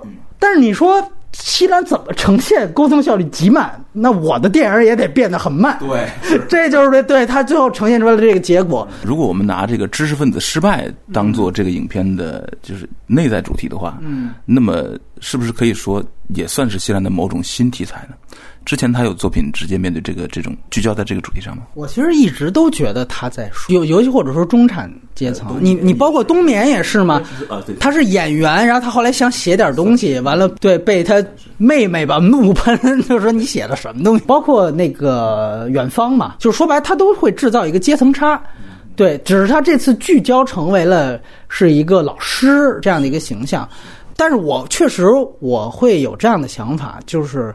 可能这是西兰他另外一个平行宇宙，他的一种自我投射。就是如果我要没成名，我他妈也是这个样子。是是是。所以我在打分环节，我也会说，我说我觉得这个电影其实，在西兰的维度更像是视之愈合维度的比海更深，也那也是写书出书完了没没出成。导演在年轻时候某种焦虑就是，如果我将来没出来，我他妈可能就是这个样子。然后我现在把这个这个东西就给贯彻到这样的一个故事当中。西兰应该算是一个，就我感觉他的。特风格气质就是温和啊，就很他不是那种非常强烈的导演，对对对。所以他如果我们把他理解为是一个知识分子的失败的主题，那么他把它藏在了一个一个具体的儿子跟家庭和那个周围他所有的亲朋的关系的这个事儿上，我觉得他其实他藏着一些锋芒，但是被那个家庭关系啊、情感关系的这个。外表给他给他遮掩住了，他其实想说更狠的话。他花时间去塑造官员、资本家、伊玛目，其实都是想说土耳其。对对是是吧？他其实想透过这个家庭关系写土耳其。包括那个网红作家，就网红作家，就是他为什么能红？对对。你会发现，就像你说的，怎么聊三句他就崩了，他就怒了，他就不是一个真的一个一个。我觉得七兰的对白有一点特别好，我是看冬眠时候一个体会，就是他们。都会进行吵架，在大部分的电影当中，吵架一般我们说最后如果趋向和解的话，一般吵架是误会，我没有理解你，所以我们俩吵架。但是西兰你会注意到，他大部分的交锋其实都是我虽然在攻击你，我虽然在损你，但其实我说的都对。这个对不仅仅是对对方，也对观众。就观众听起来，嗯，这是有道理的。你感觉最后你你在分析这样的一个人物，你感觉他说这段话就是导演写的这个人的人物小传，他就是这样的一个人。但与此同时，他还让对方也意识到他说的对，他恰恰戳中了我的这个脊梁骨，我他妈才暴跳如雷。我觉得这里边有几场戏也是很明显，包括他跟他这前女神说话。开始我会觉得是一个特别大的冒犯，哎，我可不想在这个小镇当中沦落下去。这其实很不礼貌吧？你这么说，好莱坞这就是说白了，这是不是歧视女性嘛？歧视女性之后，我一定要最后我男性有一个忏悔过程，知道吧？我改正了我这个冒犯，我再也不这样看了。我一定要啊尊重女性，我一定要尊重她们独立的自主的行为。但这里边西兰所有的话不是，先对话是我说的，虽然冒犯你，但我说的都对。你就是在这儿，你就是想嫁一男的。做我操，下一幕就是婚礼，我操，就是真的。然后你会发现女主角也感受到了，所以我觉得她那一咬很重要，很重要，很重要。她那一咬呢，其实是一种攻击性，是的，就是我不喜欢你，对，但是我感受到被冒犯了，而且这冒犯是真的，你戳中到我了，被冒犯了怎么办？我我嫁人之前，我给你来一吻，然后我咬你一下，我以这种方法让你记住我。总会有作用，对你发生的作用，所以这是很狠的。你吻完咬完之后的那个表情，你回去一定要再截下图，你看那那个跟之前那个完全判若两人了。那种成熟的、深深的凝视的、胜利的，就是一切都知道的感觉。他这种戏本身的里边的人物心理逻辑的丰富的含量，完全是一个长篇的含量。你再你再结合上他整个要说土耳其这件事情，偷吻又有这么一个。对对。主题，他展现的很有意思的，其实就是后边他跟情敌的那场戏，我觉得很重要。他特别像，比如什么《我爱我家》最后那个，就是女神已经都被人娶走了，完两个剩下的男人还得打。什么？你当年也跟他有一腿？我操！就是我这个当时是何冰跟梁天还得打一架，就是这感觉特别强。就是两个，就他们就是失败者。那个失败，那个悲怆感非常强，非常强。对对对，那个男孩那个情敌。他他好像是在酒馆茶馆里看到，两个人就直接也没说话，直接就坐过去了，就就就走了。下一场就三个人就已经一块看女神怎么嫁的。当然，我这里再说一句，就是说，如果他想表达这么多关于土耳其现实层面的事儿的话，我其实是觉得这种模式显然是杨德昌在《孤岭街》那种是最准的。对，吧？那肯定是这个时候大家会，所有人普通观众也会明白。你在说什么？背后东西在说什么？我们说现在咱们聊一个大节目，聊两个小时，聊仨小时，咱们说能说这么细？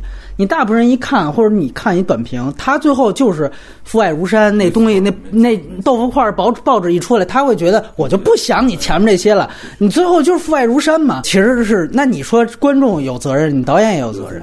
对，他最后准准的落在父子父子关系上，没错，你就没法在那个最后给出一个开拓性的视野，让我们再投射到那个土耳其上去。嗯，这是那你没法说别人，对吧？这就是导演自己做的。就因为显然他可能他觉得他之前已经做过直面社会的东西了，我这次我就把它做个背景，但是我仍然觉得他背后一定还是有这样的一层社会基底在。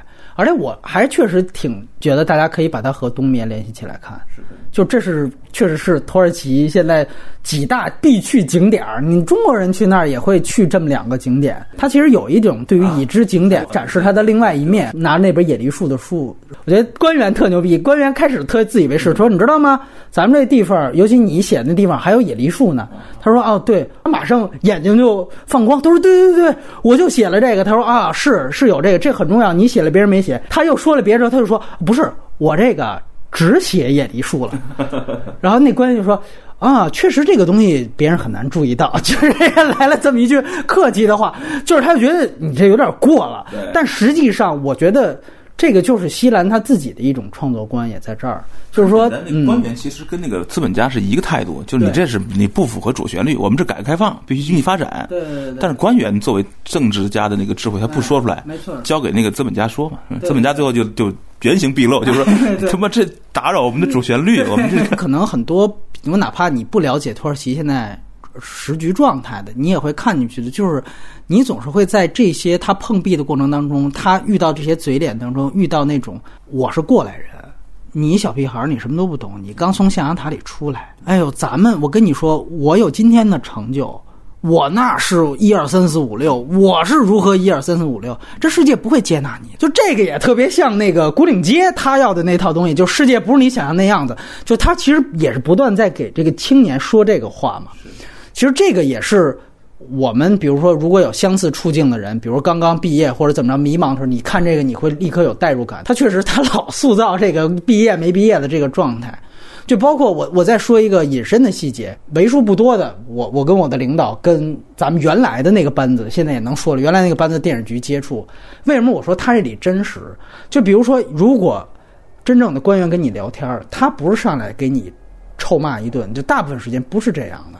那个真正官员见了你面，先不说别的，先跟你聊八赞，聊完之后，我再慢慢的跟你谈这个正事儿。就说白了，他要告诉你我是懂的啊，我要跟你讲这一套。你看他那个说，你看见道门了吗？其实一个意思。当然，他这西兰还是带着黑啊，他带着讽刺，但是他其实那个方向是一个意思，就是我一定要先创造出。其实官员是这样，他们不是说上来就飞扬跋扈，那他们叫恶霸，对吧？那不是官员，官员上来全是文质彬彬的。我先告诉你，我是很懂的。你们老说足协傻逼，电视局傻逼，你跟我来聊聊，你聊不过我。然后我告诉你，不行，你这个报道不能 不能放，你这个电影不能放，你你得被禁了。这个可比说上来就拔枪，那可是是复杂多了。对，也就是说呀，西兰完全没有简化和标签化一个年轻人可能遇到的所有困难，他呈现的困难真的是真实细致的。嗯，这点很多华语电影是做不到的。我们特别容易去把理想对面的那个现实进行简化和标签化。那我们就聊聊外延环节，也就是导演的前作呗。哦那我先这么问吧，就是所有的西兰，您您看过的片子当中，哪个最喜欢，或者你觉得哪个是最棒的一部？三只猴子和小亚细亚，我有点分不开。呃，从这个气质和风格上来讲，我更喜欢小亚细亚，因为它有一种更美的光影。对对对，但是从这种呃狠劲儿、穿透力度来说，我更喜欢这个三只猴子。我觉得三只猴子更难，嗯。因为三只猴子是一个复杂的市城市环境里拍摄，嗯。小亚细亚是在一个旷野中，它其实小亚细亚获得影像统一性更容易一点。它这个一夜的旅程，一个车队这件事儿，它具有一种本身的电影感。嗯。三只猴子很难形成这个电影感，但是三只猴子居然能够在一个家里边，在一个屋子里边对，拍出那种死去的弟弟，用一个焦点拍出虚影，我靠，这个太震惊了，知道吧？这个极具这种挑战性，所以他是不是得了一个导演奖？对对嗯，戛纳真是不不犯错，我靠，那给的太准了嗯啊！所以这两部我有点伯仲之间的那个意思。嗯，我个人肯定是觉得。小亚细亚相对是最好的一个，还是很有意思。小亚细亚拿了第二次拿了评审团大奖，哦当时评委之一是杜琪峰，嗯，杜琪峰，呃，在其中起到了负面的作用他很不喜欢这个片子，对他，而且他公开的谈过好几次西兰，啊，他点评小亚细亚是一句非常经典的，他花了太多的时间讲了太少的事儿。啊，这个就是你看不同的导演啊，对于电影的理解的标准不一样。对，而且他就说：“西兰，你这个镜头搞这么长，没有必要嘛？你搞你搞到最后搞还还拍还不停，你有什么意思？哎，对对，你看我这儿已经拔枪了，是吧？我已经开干了。我个人是觉得，就杜琪峰导演的这个批评本身就是《小亚细亚往事》的意义。他就是在花太多的时间讲太少的事儿。”这就是电影，电影的本性。我们一直说，很多时候这么多年发展，一直在讨论说要去除戏剧拐杖，说要去戏剧化，降低这个故事和戏剧内核在电影当中作用。你感觉现在好多人都不再追求这个这个东西了。我觉得西兰是一直到《小亚细亚往事》还在讨论这个事情，或者说他还在在这上面想做一些突破和探索。他的整个的起范儿和定调就是奔着这个去的。我不是为了讲太多故事，我告诉你，第一场啊，我操，杀人了；第二场不是他，第三场，哎呦，是那个，这有什么意思？这不是我的叙述重点。我觉得，而但是与此同时，我觉得他就是一半黑夜一半白天这么说，他真的把史感做出来了。我觉得这是在一个最小的、最少的事儿里边，没错，装了最多的层次感。你看他或者撒泡尿，完了啪，这儿怎么这么多石像？然后你感觉这就是跟历史的交汇。然后所有你包括说摘个果子，这个苹果掉下来，你看那信息量多大？那个苹果掉下来滚到那儿，然后发现那个泥沼里边有其他的苹果，这说明什么？你从动作逻辑上说明这不是第一个这么干的人，这儿曾经有人待过。那这是他们逻辑线。第二个线你就解读这个苹果落下来，这个跟当时的环境是什么意思？它有太多的这种可解读的地方，但是每一帧和每一场戏都是绝对电影感极强的。我觉得这个电影确实是太了不起了。它前面就您提到车灯这个戏，我相信是所有有敏锐度的导演都会被镇住的一场戏。它那个东西像什么？我第一次看的时候，那个车灯三辆车嘛划出来，那个就是迪士尼原来的一个电影叫《创战记》，他们那个创说骑个摩托车在那电电子游戏那里边说车划出车痕，他用一个自然主义东西做出了那种科幻感，那种魔幻感出现了，这是非常牛逼的一种一种镜头设计。那些那些瞬间哈，那个车灯的瞬间，在开着车门那个用车灯照着荒草的那些瞬间。谈话的那些瞬间，苹果的瞬间，呃，这已经超过电影史好多片子了。就是说，你会，你将来记不住故事的时候，这些全在你脑海里。没错，他已经给电影史贡献了完全全新的瞬间和素材。嗯，他开拓了人类的这种视觉的这种领域很久很很很远很远。嗯，而且是用一种现实的方式开拓的。对，而且我们再说回去说一点点他那个故事，他其实就是。讲找让犯人去认那个指指认那个犯罪现场嘛，然后包括去找尸体嘛。对对，就是你从开始，当然他其实很有表意。之前咱们老是强调他群体，说有没有他关于个人肖像，其实他也有。他那肖像最明显的就是他让后边一排车那车灯打向那个一号嫌疑犯，那后边这就是一个圣像，那那是一个大光环。就是他的，其实他是有很多这种这种表意，然后他就是讲他受难的过程，所以他跟那个苹果树你都能连起来，对，没错没错，那个那个非常明确，但是就是在随意中形成的，没错没错。然后更惊艳的，可能所有人都记得那场戏，就那个那个圣女送茶给他们喝，我操，那简直是什么都崩溃了，还能在这么小自然的一个情景里拍出这么一个瞬间来，我的天！那最后那个开开膛破腹的声音，嗯，看着两个母子俩走开，我操，那又有又有一种极残酷的社会现实的复杂度，对，所以它其实这种它的融合度是最高的。那所以说一定要评的话，确实它确实是最完整的一部。我觉得它其实也社会性相当强，我觉得这是一个把社会性就是现实层面的议题的最高端和审美对和美学的最高端结合的特别强的。它还是黑土耳其公检法这一套嘛，对吧？就是说开始那有一警察老脾气巨暴。他就说：“你居然把这个人给捆起来了！我操你大就要干！完了，那检察官就拦着，然后到最后发现，哎，他们那个因为车是出现事故，没办法，咱们这尸首怎么带下去？咱们把他捆起来吧。就是你会发现，我操，到底是谁丧尽天良？就是他的所有预言性全都是在整个这个，所以杜导演说他是对花太长时间说最少的事儿。”对，那只能说我们对于事儿这个理解不一样。你要知道，很多艺术电影一旦讲究审美的时候，它就没有社会层面的信息量，就会严重降低。严重对对。这个电影在这两者结合的这么好，他写了一个这么残酷的事儿，嗯，但是却给人感觉有一种宗教史诗版的人类在旷野中探索真相、探索自己的这种归宿啊，探索温暖的这种感觉。但最后他给你一个既有的前半部的那个整体黑暗中的那种那种幽光哈。以及最后白天之后的这种这种荒凉的那种现实，整个的大的对比，这个社会的东西全出来了。但是那个生效可够狠的啊，那个确实，而且其实他最后那场戏还是在黑嘛，说啊这明明是活埋呀什么的，哎不能这么写对吧？你这法医什么的，你就看他最后那生效解剖那个生效，其实不给出来比给出来吓人。我个人觉得，而且因为他那场戏拍的巨长，他那固定镜头往那一放。他没完没了，我所以我说他不是跳下，他是一个钝刀割肉，就是把那生肖放在那儿，那个肠子掏出来，然后是肠子那声然后心脏掏出来心脏那声每个都给你配那句。而且我这次再看，我是下那个最好那个 DTS 那个环绕声版本啊，那个带劲，最后看着我操，那那那是小亚细亚往事了啊，就是那最后解剖那段，确实是我觉得。然后他这么解剖的时候，那边那个他儿子。看着一堆一堆小学生踢球，球拿过来而且他踢了一脚，对吧？看这个事儿了。我们说影迷或者说艺术片影迷想要的最大的满足的东西，它都有。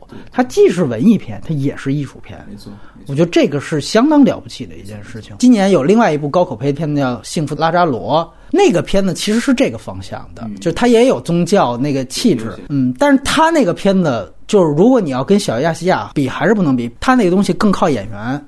我选一个圣像脸往那儿一戳，大家一心疼，这事儿成了一半了。你看 西兰选那演员，你可不觉得那是一标准耶稣样？他全都是用电影语言做出来的，是光做，全是光做出来的。圣女女孩，对圣女女孩也是。如果他不是在那个光线里给你送那个东西，都你也不是那样的。是这样，是这样。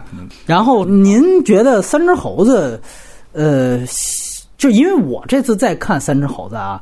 我会觉得其实是西兰，一个是确实它最社会向的一个片子，另外一个我会感觉它其实是有点儿悬疑系气质。就是我们总是忽略西兰，就是包括这一部，它其实西兰是很有很幽默的地方和有很幽默桥段的。就是，但是呢，在《三只猴子》里边，他其实好像挖掘了他关于悬疑和惊悚片，尤其是惊悚的那种触觉，包括你提到的那个弟弟那个镜头，其实以及他前面开场就是讲那官员贪污犯撞车那个镜头，我那个镜头拍的太牛逼了，他几乎是把比如官员死尸跟后边车灯，他分了三个层，然后旁边一个路过的人路过，就那个光影感确实是太强了。对，我就这么说。那个大家都特别喜欢的荒蛮故事，我原来也挺喜欢。荒蛮故事有一段其实特别像这个三只猴子的这事儿，就是官员出事儿之后找底下人顶罪。但是你看他那个光影不是是靠故事靠表演。哎，对对对对对，是那是纯类型片了，虽然也是维戛纳啊，但是那是太偏类型方向。而且我个人觉得，在三只猴子里面，我看到的最棒的一点，就跟他之前都不一样的，其实他。第一次是把那种生化不同步用的极其娴熟，最简单的一场戏可以作为入门的去理解西兰那几部的视听语言，就是官员在那个办公室电风扇。和上车，对，他就是体现出这个官员的傲慢，然后他用了生化不同步的方法。就是你不是找彩铃找呗，我也我也不轰你，但你能感觉到他就是用视听去强化那种我对你的厌恶。而且我觉得那场特别牛逼的是，他第一场在办公桌的时候就是官对民，那就是官民态度。但是后边一场，你说那怎么解释？他后边又跑到公共汽车站说你赶紧上车吧，还怎么还这么这么追？他不是对他有意思，干嘛前面还那么拿份儿？哎，后面这个就是一种一个老男人利用自己的权利和阶层关系，想去睡一个女人的这样的一个，他是另外一层身份。他在创造这两层身份的不同，虽然是同样这两个演员两个角色，但创他创造出两个不同的。视听语言的方法，然后你会发现他的音画不同，不又是另外一种？就是这老人在那叨逼叨叨逼叨，完了之后给他的脸是不说话的。你说这多简单，这很好操作吧？这谁都，但是很少有人在这一块会这么想，去这么安排。他就把那种一来就是你看这老男人说的话全他妈是吹牛逼，哎，就不是这意思的。还是就那个人嘛，对。对，另外就是把他那种厌烦感、那种油腻感、西兰的创作者的态度全都出来了。相当高。对，我觉得这个确实是炉火纯青的，所以我我倒是觉得三只猴子它它的厚度没有小亚细亚那么厚。小亚细亚那真的是跟他名字名如其名，就是我是要说整个我们土耳其历史那种感觉。他这也不是，他这就是这么一简单的阶层对位。他盯住了这个事儿本身哎对对然后他的这个就是你刚才说那场戏啊，嗯是用视听语言的简单的视听语言正反拍的方式，嗯，和生化对位的方式，营造了那种塑造了这两个人物的这种一种肮脏的色情感，一种奸情的感觉，非常准啊！我操是，那个演员他其实台词很少，没错没错那个电风扇那个是突变的电风扇，没错。然后你以为是他还在这儿，结果他已经在楼下了，因为他太吓人那个。对，用这种跳接用的实际上已经炉火纯青了。对，他就制造了一种惊悚感。惊悚感，对，这是三只猴子给我最强烈的一而个。那个那个死去弟弟来的那个第一个虚影场景是恐怖片的级别。没错我一个人第一次看的时候，我当时就关了，我没太敢看。我觉得那只手啊，就是她那个，就是她丈夫出狱之后躺在那儿，突然出来搭了一只手，那个其实你要说不是跳下人，之前已经有弟弟给你了，对对对但那只手给的真他妈的，我操，真惊悚。那个确实是因为确实也加上我们都拿它当艺术片，我夜里看的，我就没想谁说来给搭出一只手，哎呦，我说这个真够可以的。对，确实你在那样一种状状态下，但是他的所有的感觉是有的，而且我觉得他那个戏另外一场生化。不同步最好的其实是还是那个彩铃儿，他那个彩铃儿到后来有一场戏，其实是同一个彩铃儿，它不间断，让这个声效一直配着。但是前半段他配的画面应该是那个是贪污犯给这女主角打电话，然后她没接嘛，因为她丈夫当时就在那儿，已经发觉事儿不对了，然后直接他切到下一场，电话声还没断，但是你明显知道那个电话已经是另外一通电话了。他同样不敢接。我要是理解表意没错的话，可能是警察给打电话，因为那时候他可能二大已经出了事儿了，已经杀了人了。就是特别牛逼，就这一个彩铃不变，但是他这个等于做了一个音桥去接这两场戏，然后他就直接告诉你这一个彩铃儿，因为它也是一个我们底层用那种可能翻译成中国什么老鼠爱大米那种比较俗套的歌，这个歌本身它就已经产生出了一种惊悚性，把这种惊悚性。用作音桥链接，就是整个电影全都是非常，就是一场盛宴级别的视听语言，我觉得是这样的。就是你看的每场戏，就是我操，叹为观止吧，就是有这种感觉。哎西兰，在这个电影中，其实也开拓了一个哈，我们一个巨大的脑洞，就是说，如果一个这个级别的艺术电影导演啊，真的拍恐怖片会什么？就是不再借助那种化妆去拍恐怖片儿，借助影像的焦点哈、视听语言去拍恐怖片儿。说实话，我所以正因为我对恐怖片，我也很热爱恐怖片啊，所以我觉得最近这几部所谓的高考恐怖片都不怎么样。嗯，呃，《遗传厄运》算最好的了但也不是西兰那个级别的。嗯，我看那个虚影慢慢的缓缓浮现的时候，我当时有一种被电影本身吓到的感觉。嗯，未来啊，这个确实是个是个空间。艺术电影导演就拍恐怖片儿也入围戛纳，这是最好的。而且我个人感觉，就今年还有另外一部咱们华语这边口碑很高的那个。大佛普拉斯，我这次又看西兰，我觉得，哎，其实大佛普拉斯的那个要的那个感觉，也是三只猴子那种感觉，就尤其是说那种也是大灯美学是吧？就是它也有是那种，就是说钝刀杀肉，我点你一下，我就知道咱们阶层差是不一样那种感觉，其实跟希腊人很像，但是对都没有那个程度。他们基本上都是，比如说我还是来一段这个台湾那林生祥的音乐，我这儿趴上去，他其实用这种方法，他不是纯靠这种摄影调度去完成。那两部确实是太了不起了，然后所以你看到它豆瓣评分并不高嘛，对，七点五分左右嘛，对，大部分可能都是杜导那评价，对，镜头没必要那么长嘛，我觉得应该九分以上才对。对我，我觉得是他最好的两个片子吧。然后，另外三只猴子，我还想补充一个细节，其实就跟这次我说这个穆斯林这个事情能结合起来。其实三只猴子，或者说他所有的电影。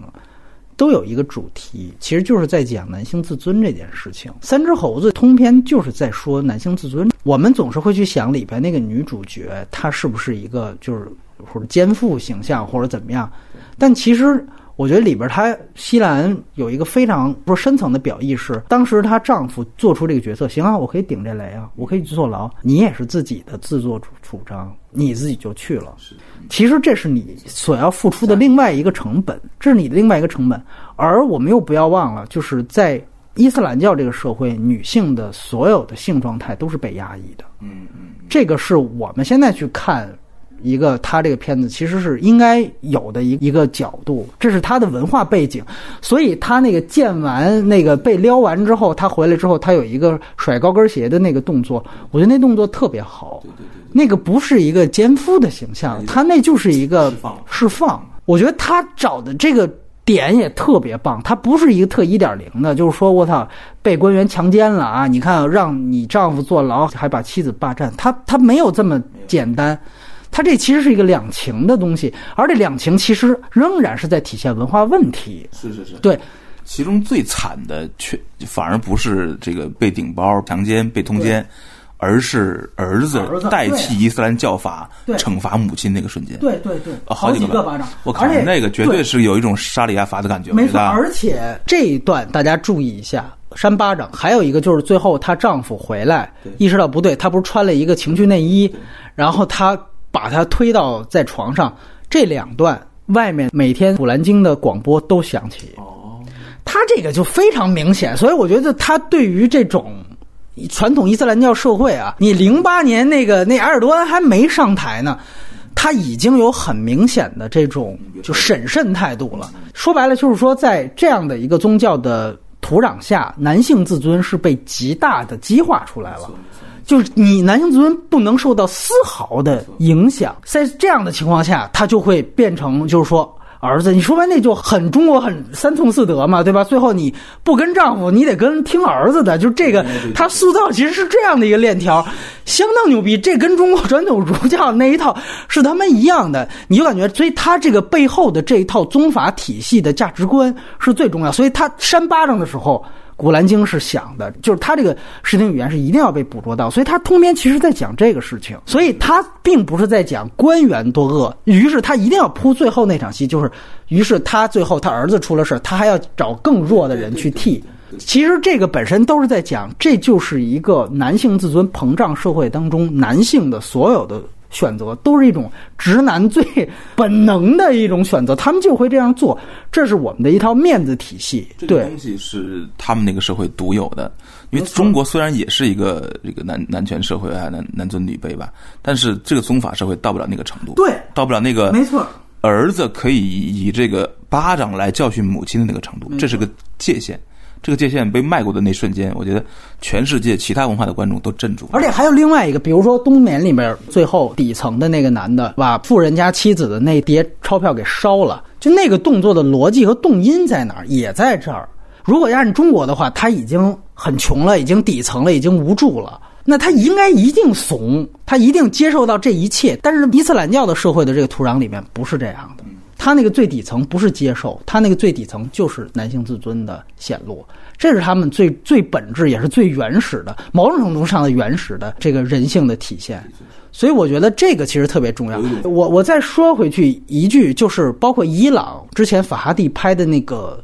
推销员，就我现在还记得我们那个底下评论评价最高的一条，就是说觉得看这个推销员觉得特别好的一点，就是看到这个男的在这样的一个危机当中，这个男主人公这么不容易，这样的一个男性形象，就是完全理解反了。就是其实整个那个电影，它就是在说伊斯兰教社会背景下这样的一个男性自尊，一步步的把这样的一件小事给。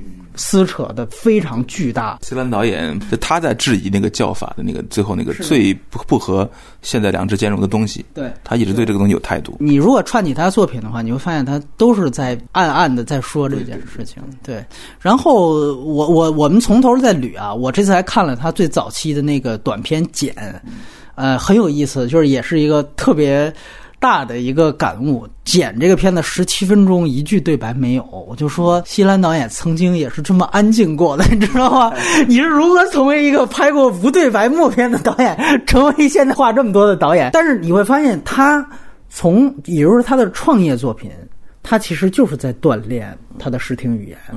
其实我感觉没太多顺啊，就是有些粗糙的地方还是有。他要几组人物，然后要创造情境。我给我印象当中的真正的就是能记住的场景都不多。嗯，但是你你会感觉他就磨视听语言的这个习作的这个执念有多大？就是他开始要先用照片儿去呈现这我要说这一家子他们什么关系，完了我再分别去去交代他们每个人当时的状态是怎么样。就是他，我感觉西兰导演是开始是给自己设置了一特别大的一个就是挑战范围，就是我这次就是不能说话，然后我就是看能不能用所有镜头语言去锻炼出我的东西。所以你也能明白他那过程，就是我早期我就已经早就追求过这个东西，所以现在我反倒就更松弛了这种感觉。然后你也会感觉他所有的剪的东西，全都是在为他小镇，就是他第一部长篇处女作来做铺垫。长短篇就是一个短篇扩大那种感觉。嗯，但是讲道理来说，小镇我也不觉得是一个多好的一个作品。嗯，对，因为我我只能说，它确实是有一个特别定场的作用，就是你知道这导演后边所有的母题，你在那片子全都能看到。小镇青年，完了应该也是高考吧，什么前后，完了就是有一个也是困迷茫期、困惑期，然后就他也不讲他怎么做，就是还是一种游荡状态。而且我记得特别巧，有我要记得没错的话，小镇、小五两个进的柏林，同样柏林的一个单元。哦，所以当时那个就西兰后来还接受采访，就说他说我他妈那个单元里边看见小五了，他就说我操，这是我柏林看的最好的片子。其实确实非常像，但是呢，他那个电影没有人物。开始是在教室，他也是想塑造老师是一强权啊，你那教室就感觉就是这里边那个他父亲那个干的那事儿。中间就是讲。他另外一组人物，呃，在游乐场，呃，游乐场那镜头还是挺不错的，跟背景还是一个区隔开。然后他最主要的时间是在野餐，野餐就是典型他后边的那种东西，说一家人聚在这儿野餐，围着篝火开始弹，一弹五十分钟就开始嘎嘎就聊，然后各中间各种掉书袋啊，一战又是怎么着，我们土耳其 如何如何，怎么着又开始讲这个，你就感觉啊，所有后来西兰的套路，确实在第一部都有了。那你要说差距或者问题，他跟贾导不一样。我说我认为他跟贾导不一样，贾导是从高到低，他这个是前面只是有雏形，都还不行的，哪一块儿都不行。嗯，让我觉得真是哪一块儿都不行。后边他把每一块儿拎出来，好，我前三分之一我拎出来，我做一电影，我就把它的光影打磨好解决掉了，非常棒。后边以后我这餐桌这块儿我就拍成冬眠，我完全气流风我做到了。呃，这我觉得是一你看到一导演的成长和他真正的大师气象的东西在。所以你要说小镇的意义，我觉得你单看没什么意义，连着作者看有意义。哎哎，是这意思，或者说他那个时候就已经想表达了，但是真的技法还不够。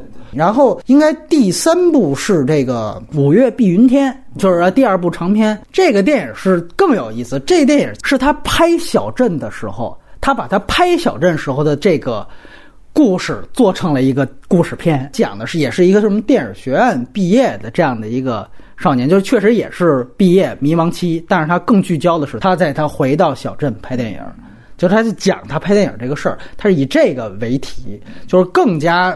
半自传的这样的一个东西，这电影也很有意思。可能就是因为它有大量的这种迷影化的东西，和这种跟电影的直接的影迷的直接的这种对位，以及我觉得更多的实际上是因为是不是电影学学院的学生看这个会更嗨。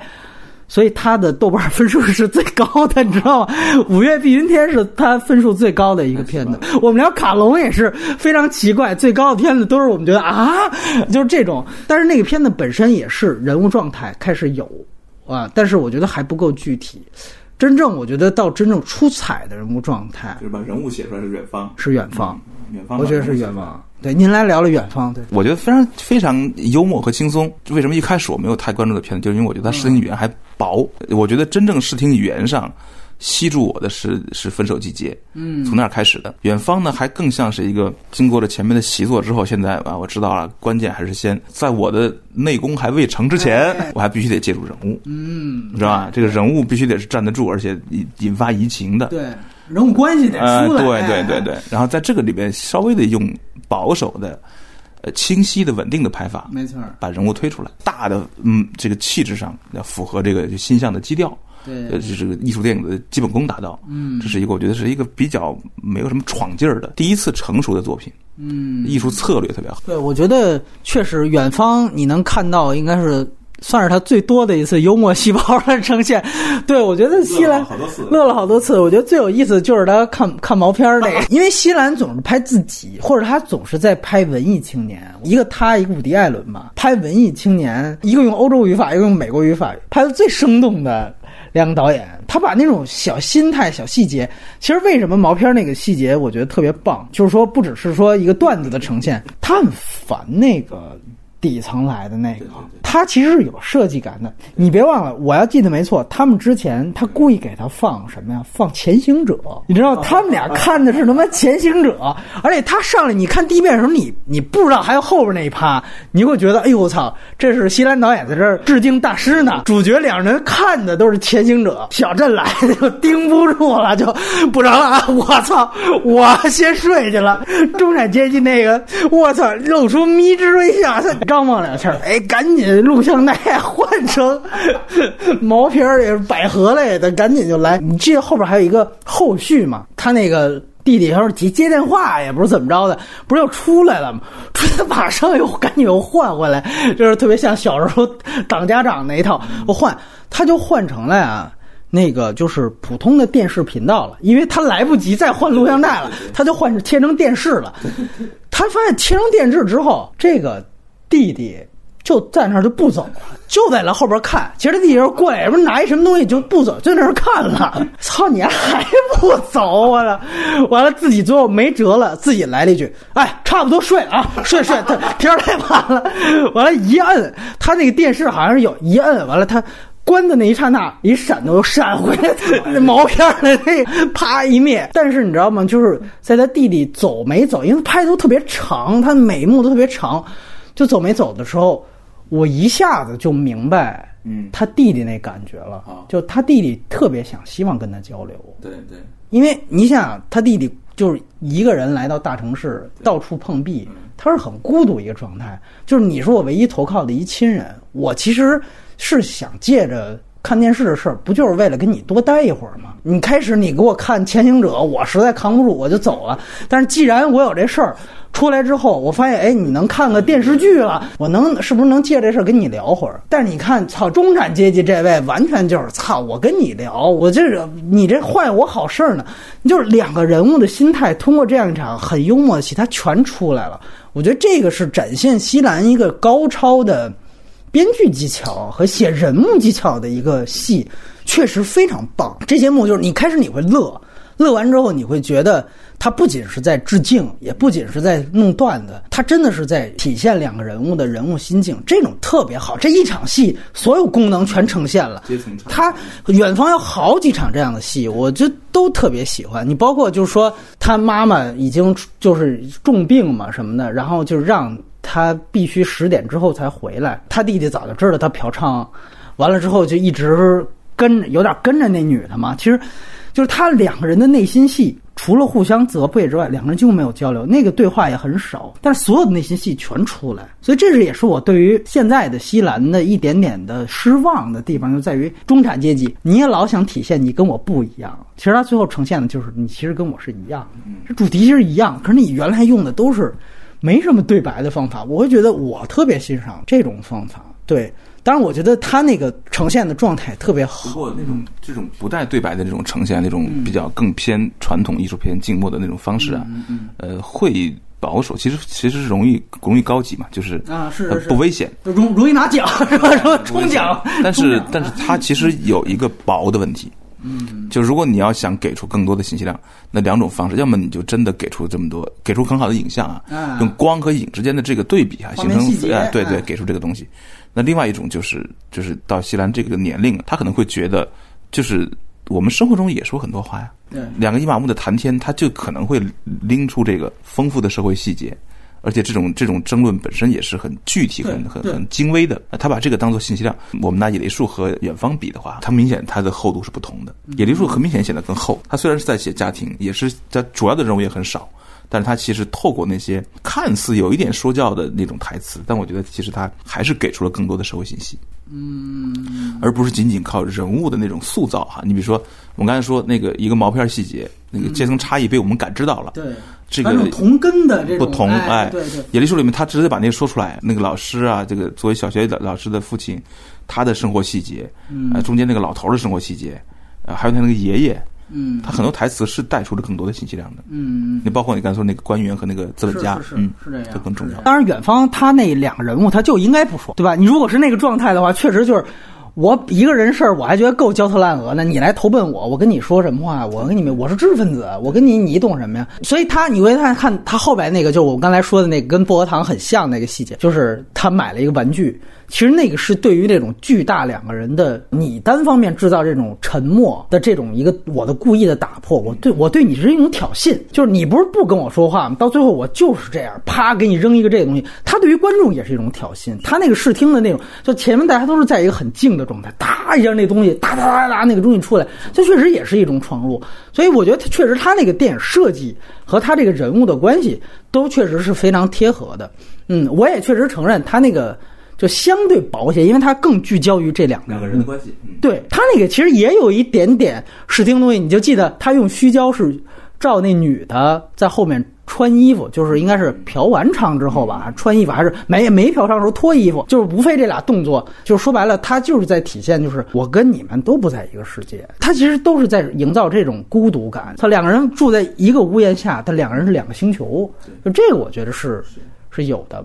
嗯，包括他，我觉得他是拍伊斯坦布尔嘛，他真的把那种，我也不知道伊斯坦布尔那种深水港的感觉，用他那种景别能构出来，非常牛逼。就是门口你感觉飘的应该是小船，就一艘巨轮从窗户门口划过，我操，那个我就也挺超现实的，跟搁浅的巨轮，我觉得都能够相匹配的去看他那个电影的。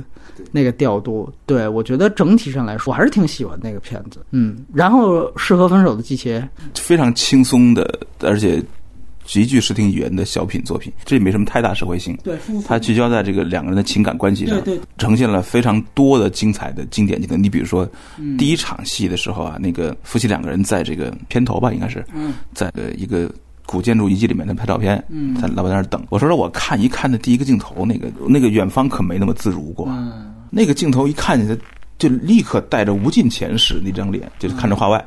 然后切过来之后，那个谁，那个他就在画面里面，那那我我黑一下啊，就是远方和之前是西兰自己长镜，从适合分手的季节，他就是请了现在这位摄影师，自己长镜的时候影像一般，他之前不是没有影像的想象，对，但是他说实话，他的他得再找一手艺人去他手跟不上他脑子，嗯。他所以他一旦打开之后，从那个第一场戏那个景别的准确度啊，那个前景后景关系，呃，你他第一个画面里面，你看那张脸旁边那个石头，你不知道什么地儿，那你感觉就是一个古建筑遗迹，切过来是一个大大石柱子，然后呢，我记得特牛逼的是啊，女孩背景啊头看着景深处的。这个丈夫，呃，这个在走，两个人对视了一下，没理他，嗯一直在拍照片。然后呢，你就看见一个女孩在看着男，男的不理她。忽然间，画外一个鸟叫声，扑棱棱一声鸟叫声，然后那个女孩砰的一回头，那一瞬间就把老婆拍的巨漂亮无比，你知道，他老婆其实长得很一般，然后砰的一下那个回头，那个瞬间他在前景，男男的还在后景。说实话，那一刻，整个影片全都那个故事全都讲完了，啊，而且是纯影像，是俩镜头之内。对对，我在关注你，但是你没在关注我，我我可能要走了，就这种感觉，知道吧？那个鸟太漂亮了，太微妙了。那个《分手季节》就是一首小诗啊，对，绝对的影像小诗。然后这老这老婆就走到山坡上自己坐着，然后有趣的事情出现了，看着我不知道她看着山下的丈夫，突然间她开始露出一个笑，笑了一下，嗯嗯，她梆的一笑。切过去，她丈夫已经在摔倒的途中了，就是那个那个剪辑点是，就是说她没有表现她怎么摔倒，摔了一半了，砰掉地下，啊，很远的大远景，基本站不起来打了个招呼，这时候才打了个招呼，好玩吧？第一个这个切过来，女孩在那儿笑了一半，在笑着，然后从那个笑慢慢的收到那个这个这个哭。嗯，那段镜头，我觉得就纯爱电影了，爱情片来说，因为简直是太牛逼了啊！这要比咱们那个什么那个什么《爱情万岁》，我觉得要牛逼多了。那个表演的层次太清楚了，啊，就是从他那个表情中，我第一次看的时候没看后面的电影的，我就已经知道他心里在想什么了。这种关注与不关注之间的这种这种疏离感，以及他又被会被他的某一个具体的行动所打动。他在想他哭之前的那种哭着哭着想算了吧，但是哭着哭着又在想，又泛起一种柔情，然后再想再算了吧，那种表情全在脸上，在电影表演中很难见到的记录级别的那种表演，相当高级。嗯，然后梆一段钢琴声响起，片名出来了。对，然后我们以为是哎回到一个呃正常的爱情片的那个美审美状态了，因为钢琴音乐声嘛，切过来啊、是两个人开车的路上，在路上那钢琴是那个什么 CD 是 CD 是收音机，它非常轻快的掠过了两个人所有的那种心理细节。呈现了非常多的那个好戏，你比如说，就是两个人在沙滩上的时候，他利用那个景别的遮挡，让男主人公挡住他老婆，嘴里喃喃自语说：“我们我们还是分手吧，还是不怎么样，我还是要还是要爱你的。”就是这种词。那我们以为他是在练习，嗯，一个镜头换过来，他老婆从那个，你我靠，观众 这种效果那是最早出现的，所以《分手季节》是这个西兰导演的影像觉醒的第一步。《分手季节》拍完之后，他就绝对有信心了。对，还包括那次他们两个人最后又跑到冬天哈，嗯，他去找他，两个人在床上没拍性爱，对，拍了一段特别奇妙的梦境式的镜头，就是那种半梦半醒之间两个人在煎熬的感觉。其实我们在生活中可能都有这种体验，但是没有人那么呈现过，就是局部大特写，带着你看不清什么东西了，嗯带虚带实的东西来表现他们俩这个煎熬过程。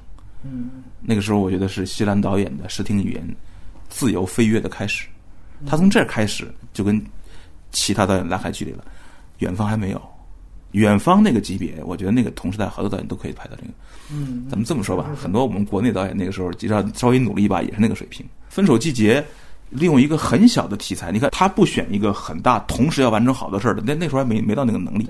他第一次，他肯定意识到远方在人物上、在状态上、在气质上都对了，已经有了，哎但是没有那个最核心那个东西，没有影像的那种快感。于是他觉得这个问题要在一个电影中解决，这是最核心的东西。解决这个东西的同时，你就不能同时解决厚重的社会生活和还有那种那种更多的主题表达了。嗯就是爱情故事，俩人的事儿，嗯，人家轻轻松松的就把这个事儿彻底解决了。就是开始实际上就是一加码的过程，没错，对吧确实是这边的艺术策略和这个艺术的规划，哎我觉得是相当牛逼的呃，是是一个聪明的导演对，所以如果你要说影像觉醒是在《分手季节》，那人物或者说文本上的，其实远方就已经出来了。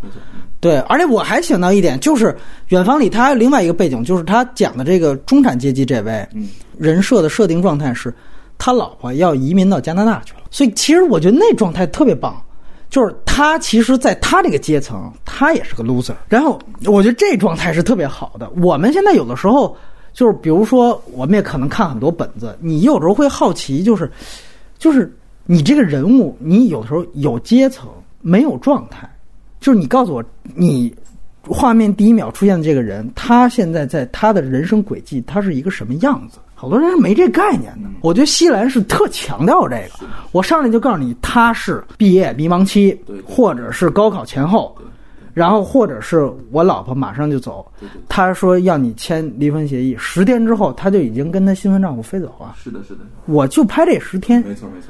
你说他这状态有多那什么？对，极为具体，他这个能力是在远帆中完全掌握了。是是是，他这个掌握之后，他在分手季节里面，他直接带过来了。没错，分手季节一开始呢，夫妻状态俩镜头我就知道了，我靠，太准了。是这样。他还没说话呢，他然后两是这个丈夫跟妻子进房间，在车上的所有状态全是对的，没错，就这他就不靠台词，就完全可以把这个状态直接拍出来。他掌握了这个水平之后，他就敢于处理那种更复杂的东西了。哎，社会事件，对哎对对对对，然后有了呃九阴真经，再有了那种社会世界的复杂度，嗯，就可以面对那种合二为一的那种哎，大作了，那种既审美又现实的。对对对嗯对对，就有了小亚细亚。对我们刚才提过了，然后就是他拿到金棕榈奖《冬眠》，也是他上一部。冬眠，我说实话，我觉得倒一般，我 我没那么喜欢。我在看完那个小亚细亚之后啊，就有一种巨大的期待。你是一下他不他不干这事儿了，你就觉得不太够哈。嗯就算他那个契诃夫那部分文本的那种魅力非常强，嗯那种从容的、温和的那种气质啊，嗯以及生活的那种细微的、微妙情感的复杂度，嗯都能打动我们。但是你会忽然觉得，嗯，不至于放弃那个那么好的那个那个小亚细亚那样的东西吧？对，那种张力和复杂度，影像的这种张力，为什么就突然就散下来了啊？就会有，嗯所以我对冬眠确实记忆不深了。对他其实就是第一次，大家说他开始变身话痨的一种，因为其实他小亚细亚的台词也相当多，就是因为小亚细亚影像特别棒，所以你不觉得他话痨，所以我觉得所有说话痨是因为你其他方面弱下去了。你说话的时候你对着人嘴，对 对，没错，是这道理吧？但是我觉得冬眠的整个对白质量还是比野梨树要高，是因为我觉得他整个设计的那几场吵架，一来是人物情绪跟人物状态特别对，我觉得冬眠里边有那种情绪，就是他其实就是讲的这个。什么奥赛罗这个酒店里头这三位妻子、丈夫和这个妹妹，这三个人，他们三个人实际上都是一来是被困在这儿，被困在月球表面嘛，他那个是奇观。然后另外一方面就是三个人其实是彼此怨恨的。那么这种情绪，它其实是你会发现里面有两场特别大的吵架戏，一个先开始是兄妹，十五分钟，大概是发生在两个小时左右，然后是这夫妻。大概是发生在两个半小时吧，差不多。这两场戏都特别关键，是在于他们之前都大量的铺垫了吵架的双方，比如说这个妹妹，她这边她各种方面的不顺，她遭遇的情绪，她其实是有一个非常明确的情绪脉络，然后积攒到这儿。我们看到那十五分钟，她跟她妹妹那场吵架。我操，那正反打那定场镜头，他都给了定场镜头，就给了五次，好像是，他就重新再组啊。他其实要制造一种就是架没吵完，我这镜头我得重新再来一次，他就要这种反复感，你知道吗？他就用这种厌烦感去强调这场戏的这种拉锯战、盘长大战。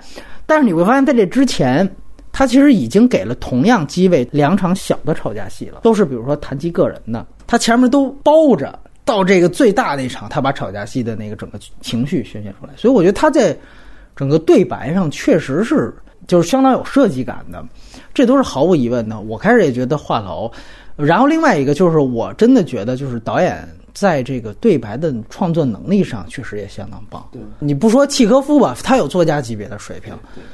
那个刻薄和那种一一针见血，他主要是他不只是骂他骂他，我有什么共鸣？但你感觉他就是在骂我，这很重要。所以你会发现在冬眠里边，就刚才我们强调，他所有对白其实说的都是对的。都有道理，双方挖苦对方，最后都上升到人身攻击。他们说的都是对的，这和他影像给你传递出来，操，这人就是一自大狂，这男的就就本身就有问题。他妹妹用一种极刻薄的方法说出来了，你会觉得我操，说太过瘾了。但你会觉得这是不是太过了？他会有这样的东西给你，这个他的文本上确实是一种炉火纯青。这在冬眠上，我觉得就是几场吵架戏，咱们好多内地观众拿汉语写，我觉得很难写。写出来那种的，就是说，你像冬眠和野梨树哈，它目前走的这个方向哈，尽管我们也觉得很有魅力，但是你从长久性来说，从这个经典性来说，是是是是，你会再看第二遍吗？很难吧。嗯，就冬眠的里面的台词，尽管你可能时间长，你也忘了他吵的是什么了。看，你会老会想起那个《小夏》里面那个场景。有的时候你会再回重重看，你还会感觉到美感。再比如说，你会我们会经常想起那个三只猴子那几次跳跃性的那那种剪辑。没错，没错。你会觉得那是属于电影本身的魅力的，是的，它会更持久。再再这么说吧，就是冬眠更像是这个小偷家族吧，就类似这种，他拿到金棕榈了，其实更多是对于他之前作品没有拿的一种补偿。金棕榈历来都是追认的，我觉得。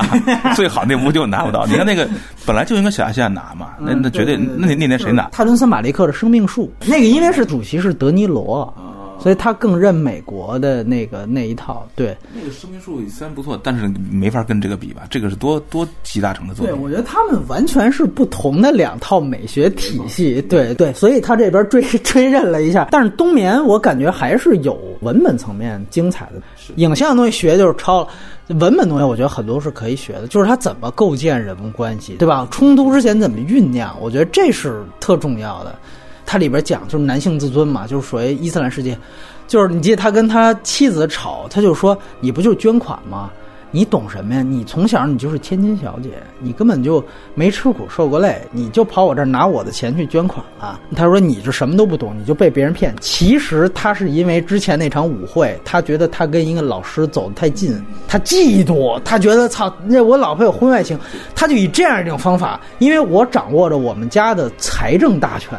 所以我就用财这方面，就是他把一个两个人内部的政治权力关系拍的特别牛逼。对他的人物心理逻辑的进展啊，嗯，是他的一个长处。这个作家就有这个能力。呃，当时看的时候我还挺喜欢他放走马，然后打死兔子那个，但是后来想起来，其实感觉这这这个表达或者这隐喻，其实也也是挺表面的。但是他放马的那个镜头还是很漂亮，对，那是他那是他原来的功底在。对，呃，打兔子那段的就一般了。冬眠里面就是那马那镜头记得住。对，对，而且它其实也是一种人物内心的，是是是外化的一种感觉。那个我觉得是很棒的。所以当时我的评价就是，我说台词少点儿，这种镜头多点儿，这片子就更好。当时也说，贝拉塔尔是二十世纪最后一个大师。那你要说西兰的话，他有这样的一个大师气象的话，你觉得他跟包括他致自己致敬也不致敬也自黑的这老塔，你觉得他们的关系是怎么样的？对，呃，我是觉得从冬眠开始啊，西兰所做的这个转变啊，对我个人来说，我是欣赏到了一些均衡的影像和文本啊，这个这个是我是很享受的。嗯，但是从他而言，我觉得是有点呃不够疯狂。不够勇敢，我觉得他停住了，因为如果在《侠侠往事》之后，他经过前面啊，透过分手季节获得影像的能力，获得这个内功，然后利用三只猴子去证明说我用这个东西可以去处理那种非常现实性的社会事件，然后把这个审美能力、影像能力再加上社会的那个那个厚度结合在一个《侠侠往事》里边，那个已经非常自足和完整的一个片子。再往后，他应该接触更为。嗯，就是他有点，有点，要说不思进取也不对吧？他就有点停住了。他其实是可以去处理更复杂的事件，但我不知道这个停住是不是和土耳其本身的环境有关系，他本身的处境有关系。因为如果再往前进的话，他可能就得处理到撒旦汤哥那个程度。对，就是说更尖锐的东西，然后再把那些本来在用审美的方法很难去表达的尖锐东西，再试图去融合。让自己的心量更扩大，那这就是对他自己提出更多的挑战、更难的问题。那冬眠这个东西，他往回缩一步，就放弃了其中一个影像的这个东西之后，当然他驾轻就熟啊，可以做得到。但是我就觉得，如果他不往前走，那么他会比贝拉塔尔，就是我们在仰望他的时候，会觉得有一分比一分高。贝拉塔尔比他更让我们惊叹。土耳其可不是没有停这种空间和速度。土耳其也觉得有这样的力量，他作为土耳其最靠前的人，他当然应该去面对这个事。您觉得就是比较他们的就是电影语言的话，就是他把那两个传统作为一个最聪明的、最完美的融合。就一个传统就是从呃斯基和他里的这个长长的传统，呃，再一个就是突然加快时间，突然或者减慢时间，突然提前或者落后的那种短时间内的那种那种灵动感。他把那种长镜头的厚重和那种分镜头到切入的那种灵动结合的最好。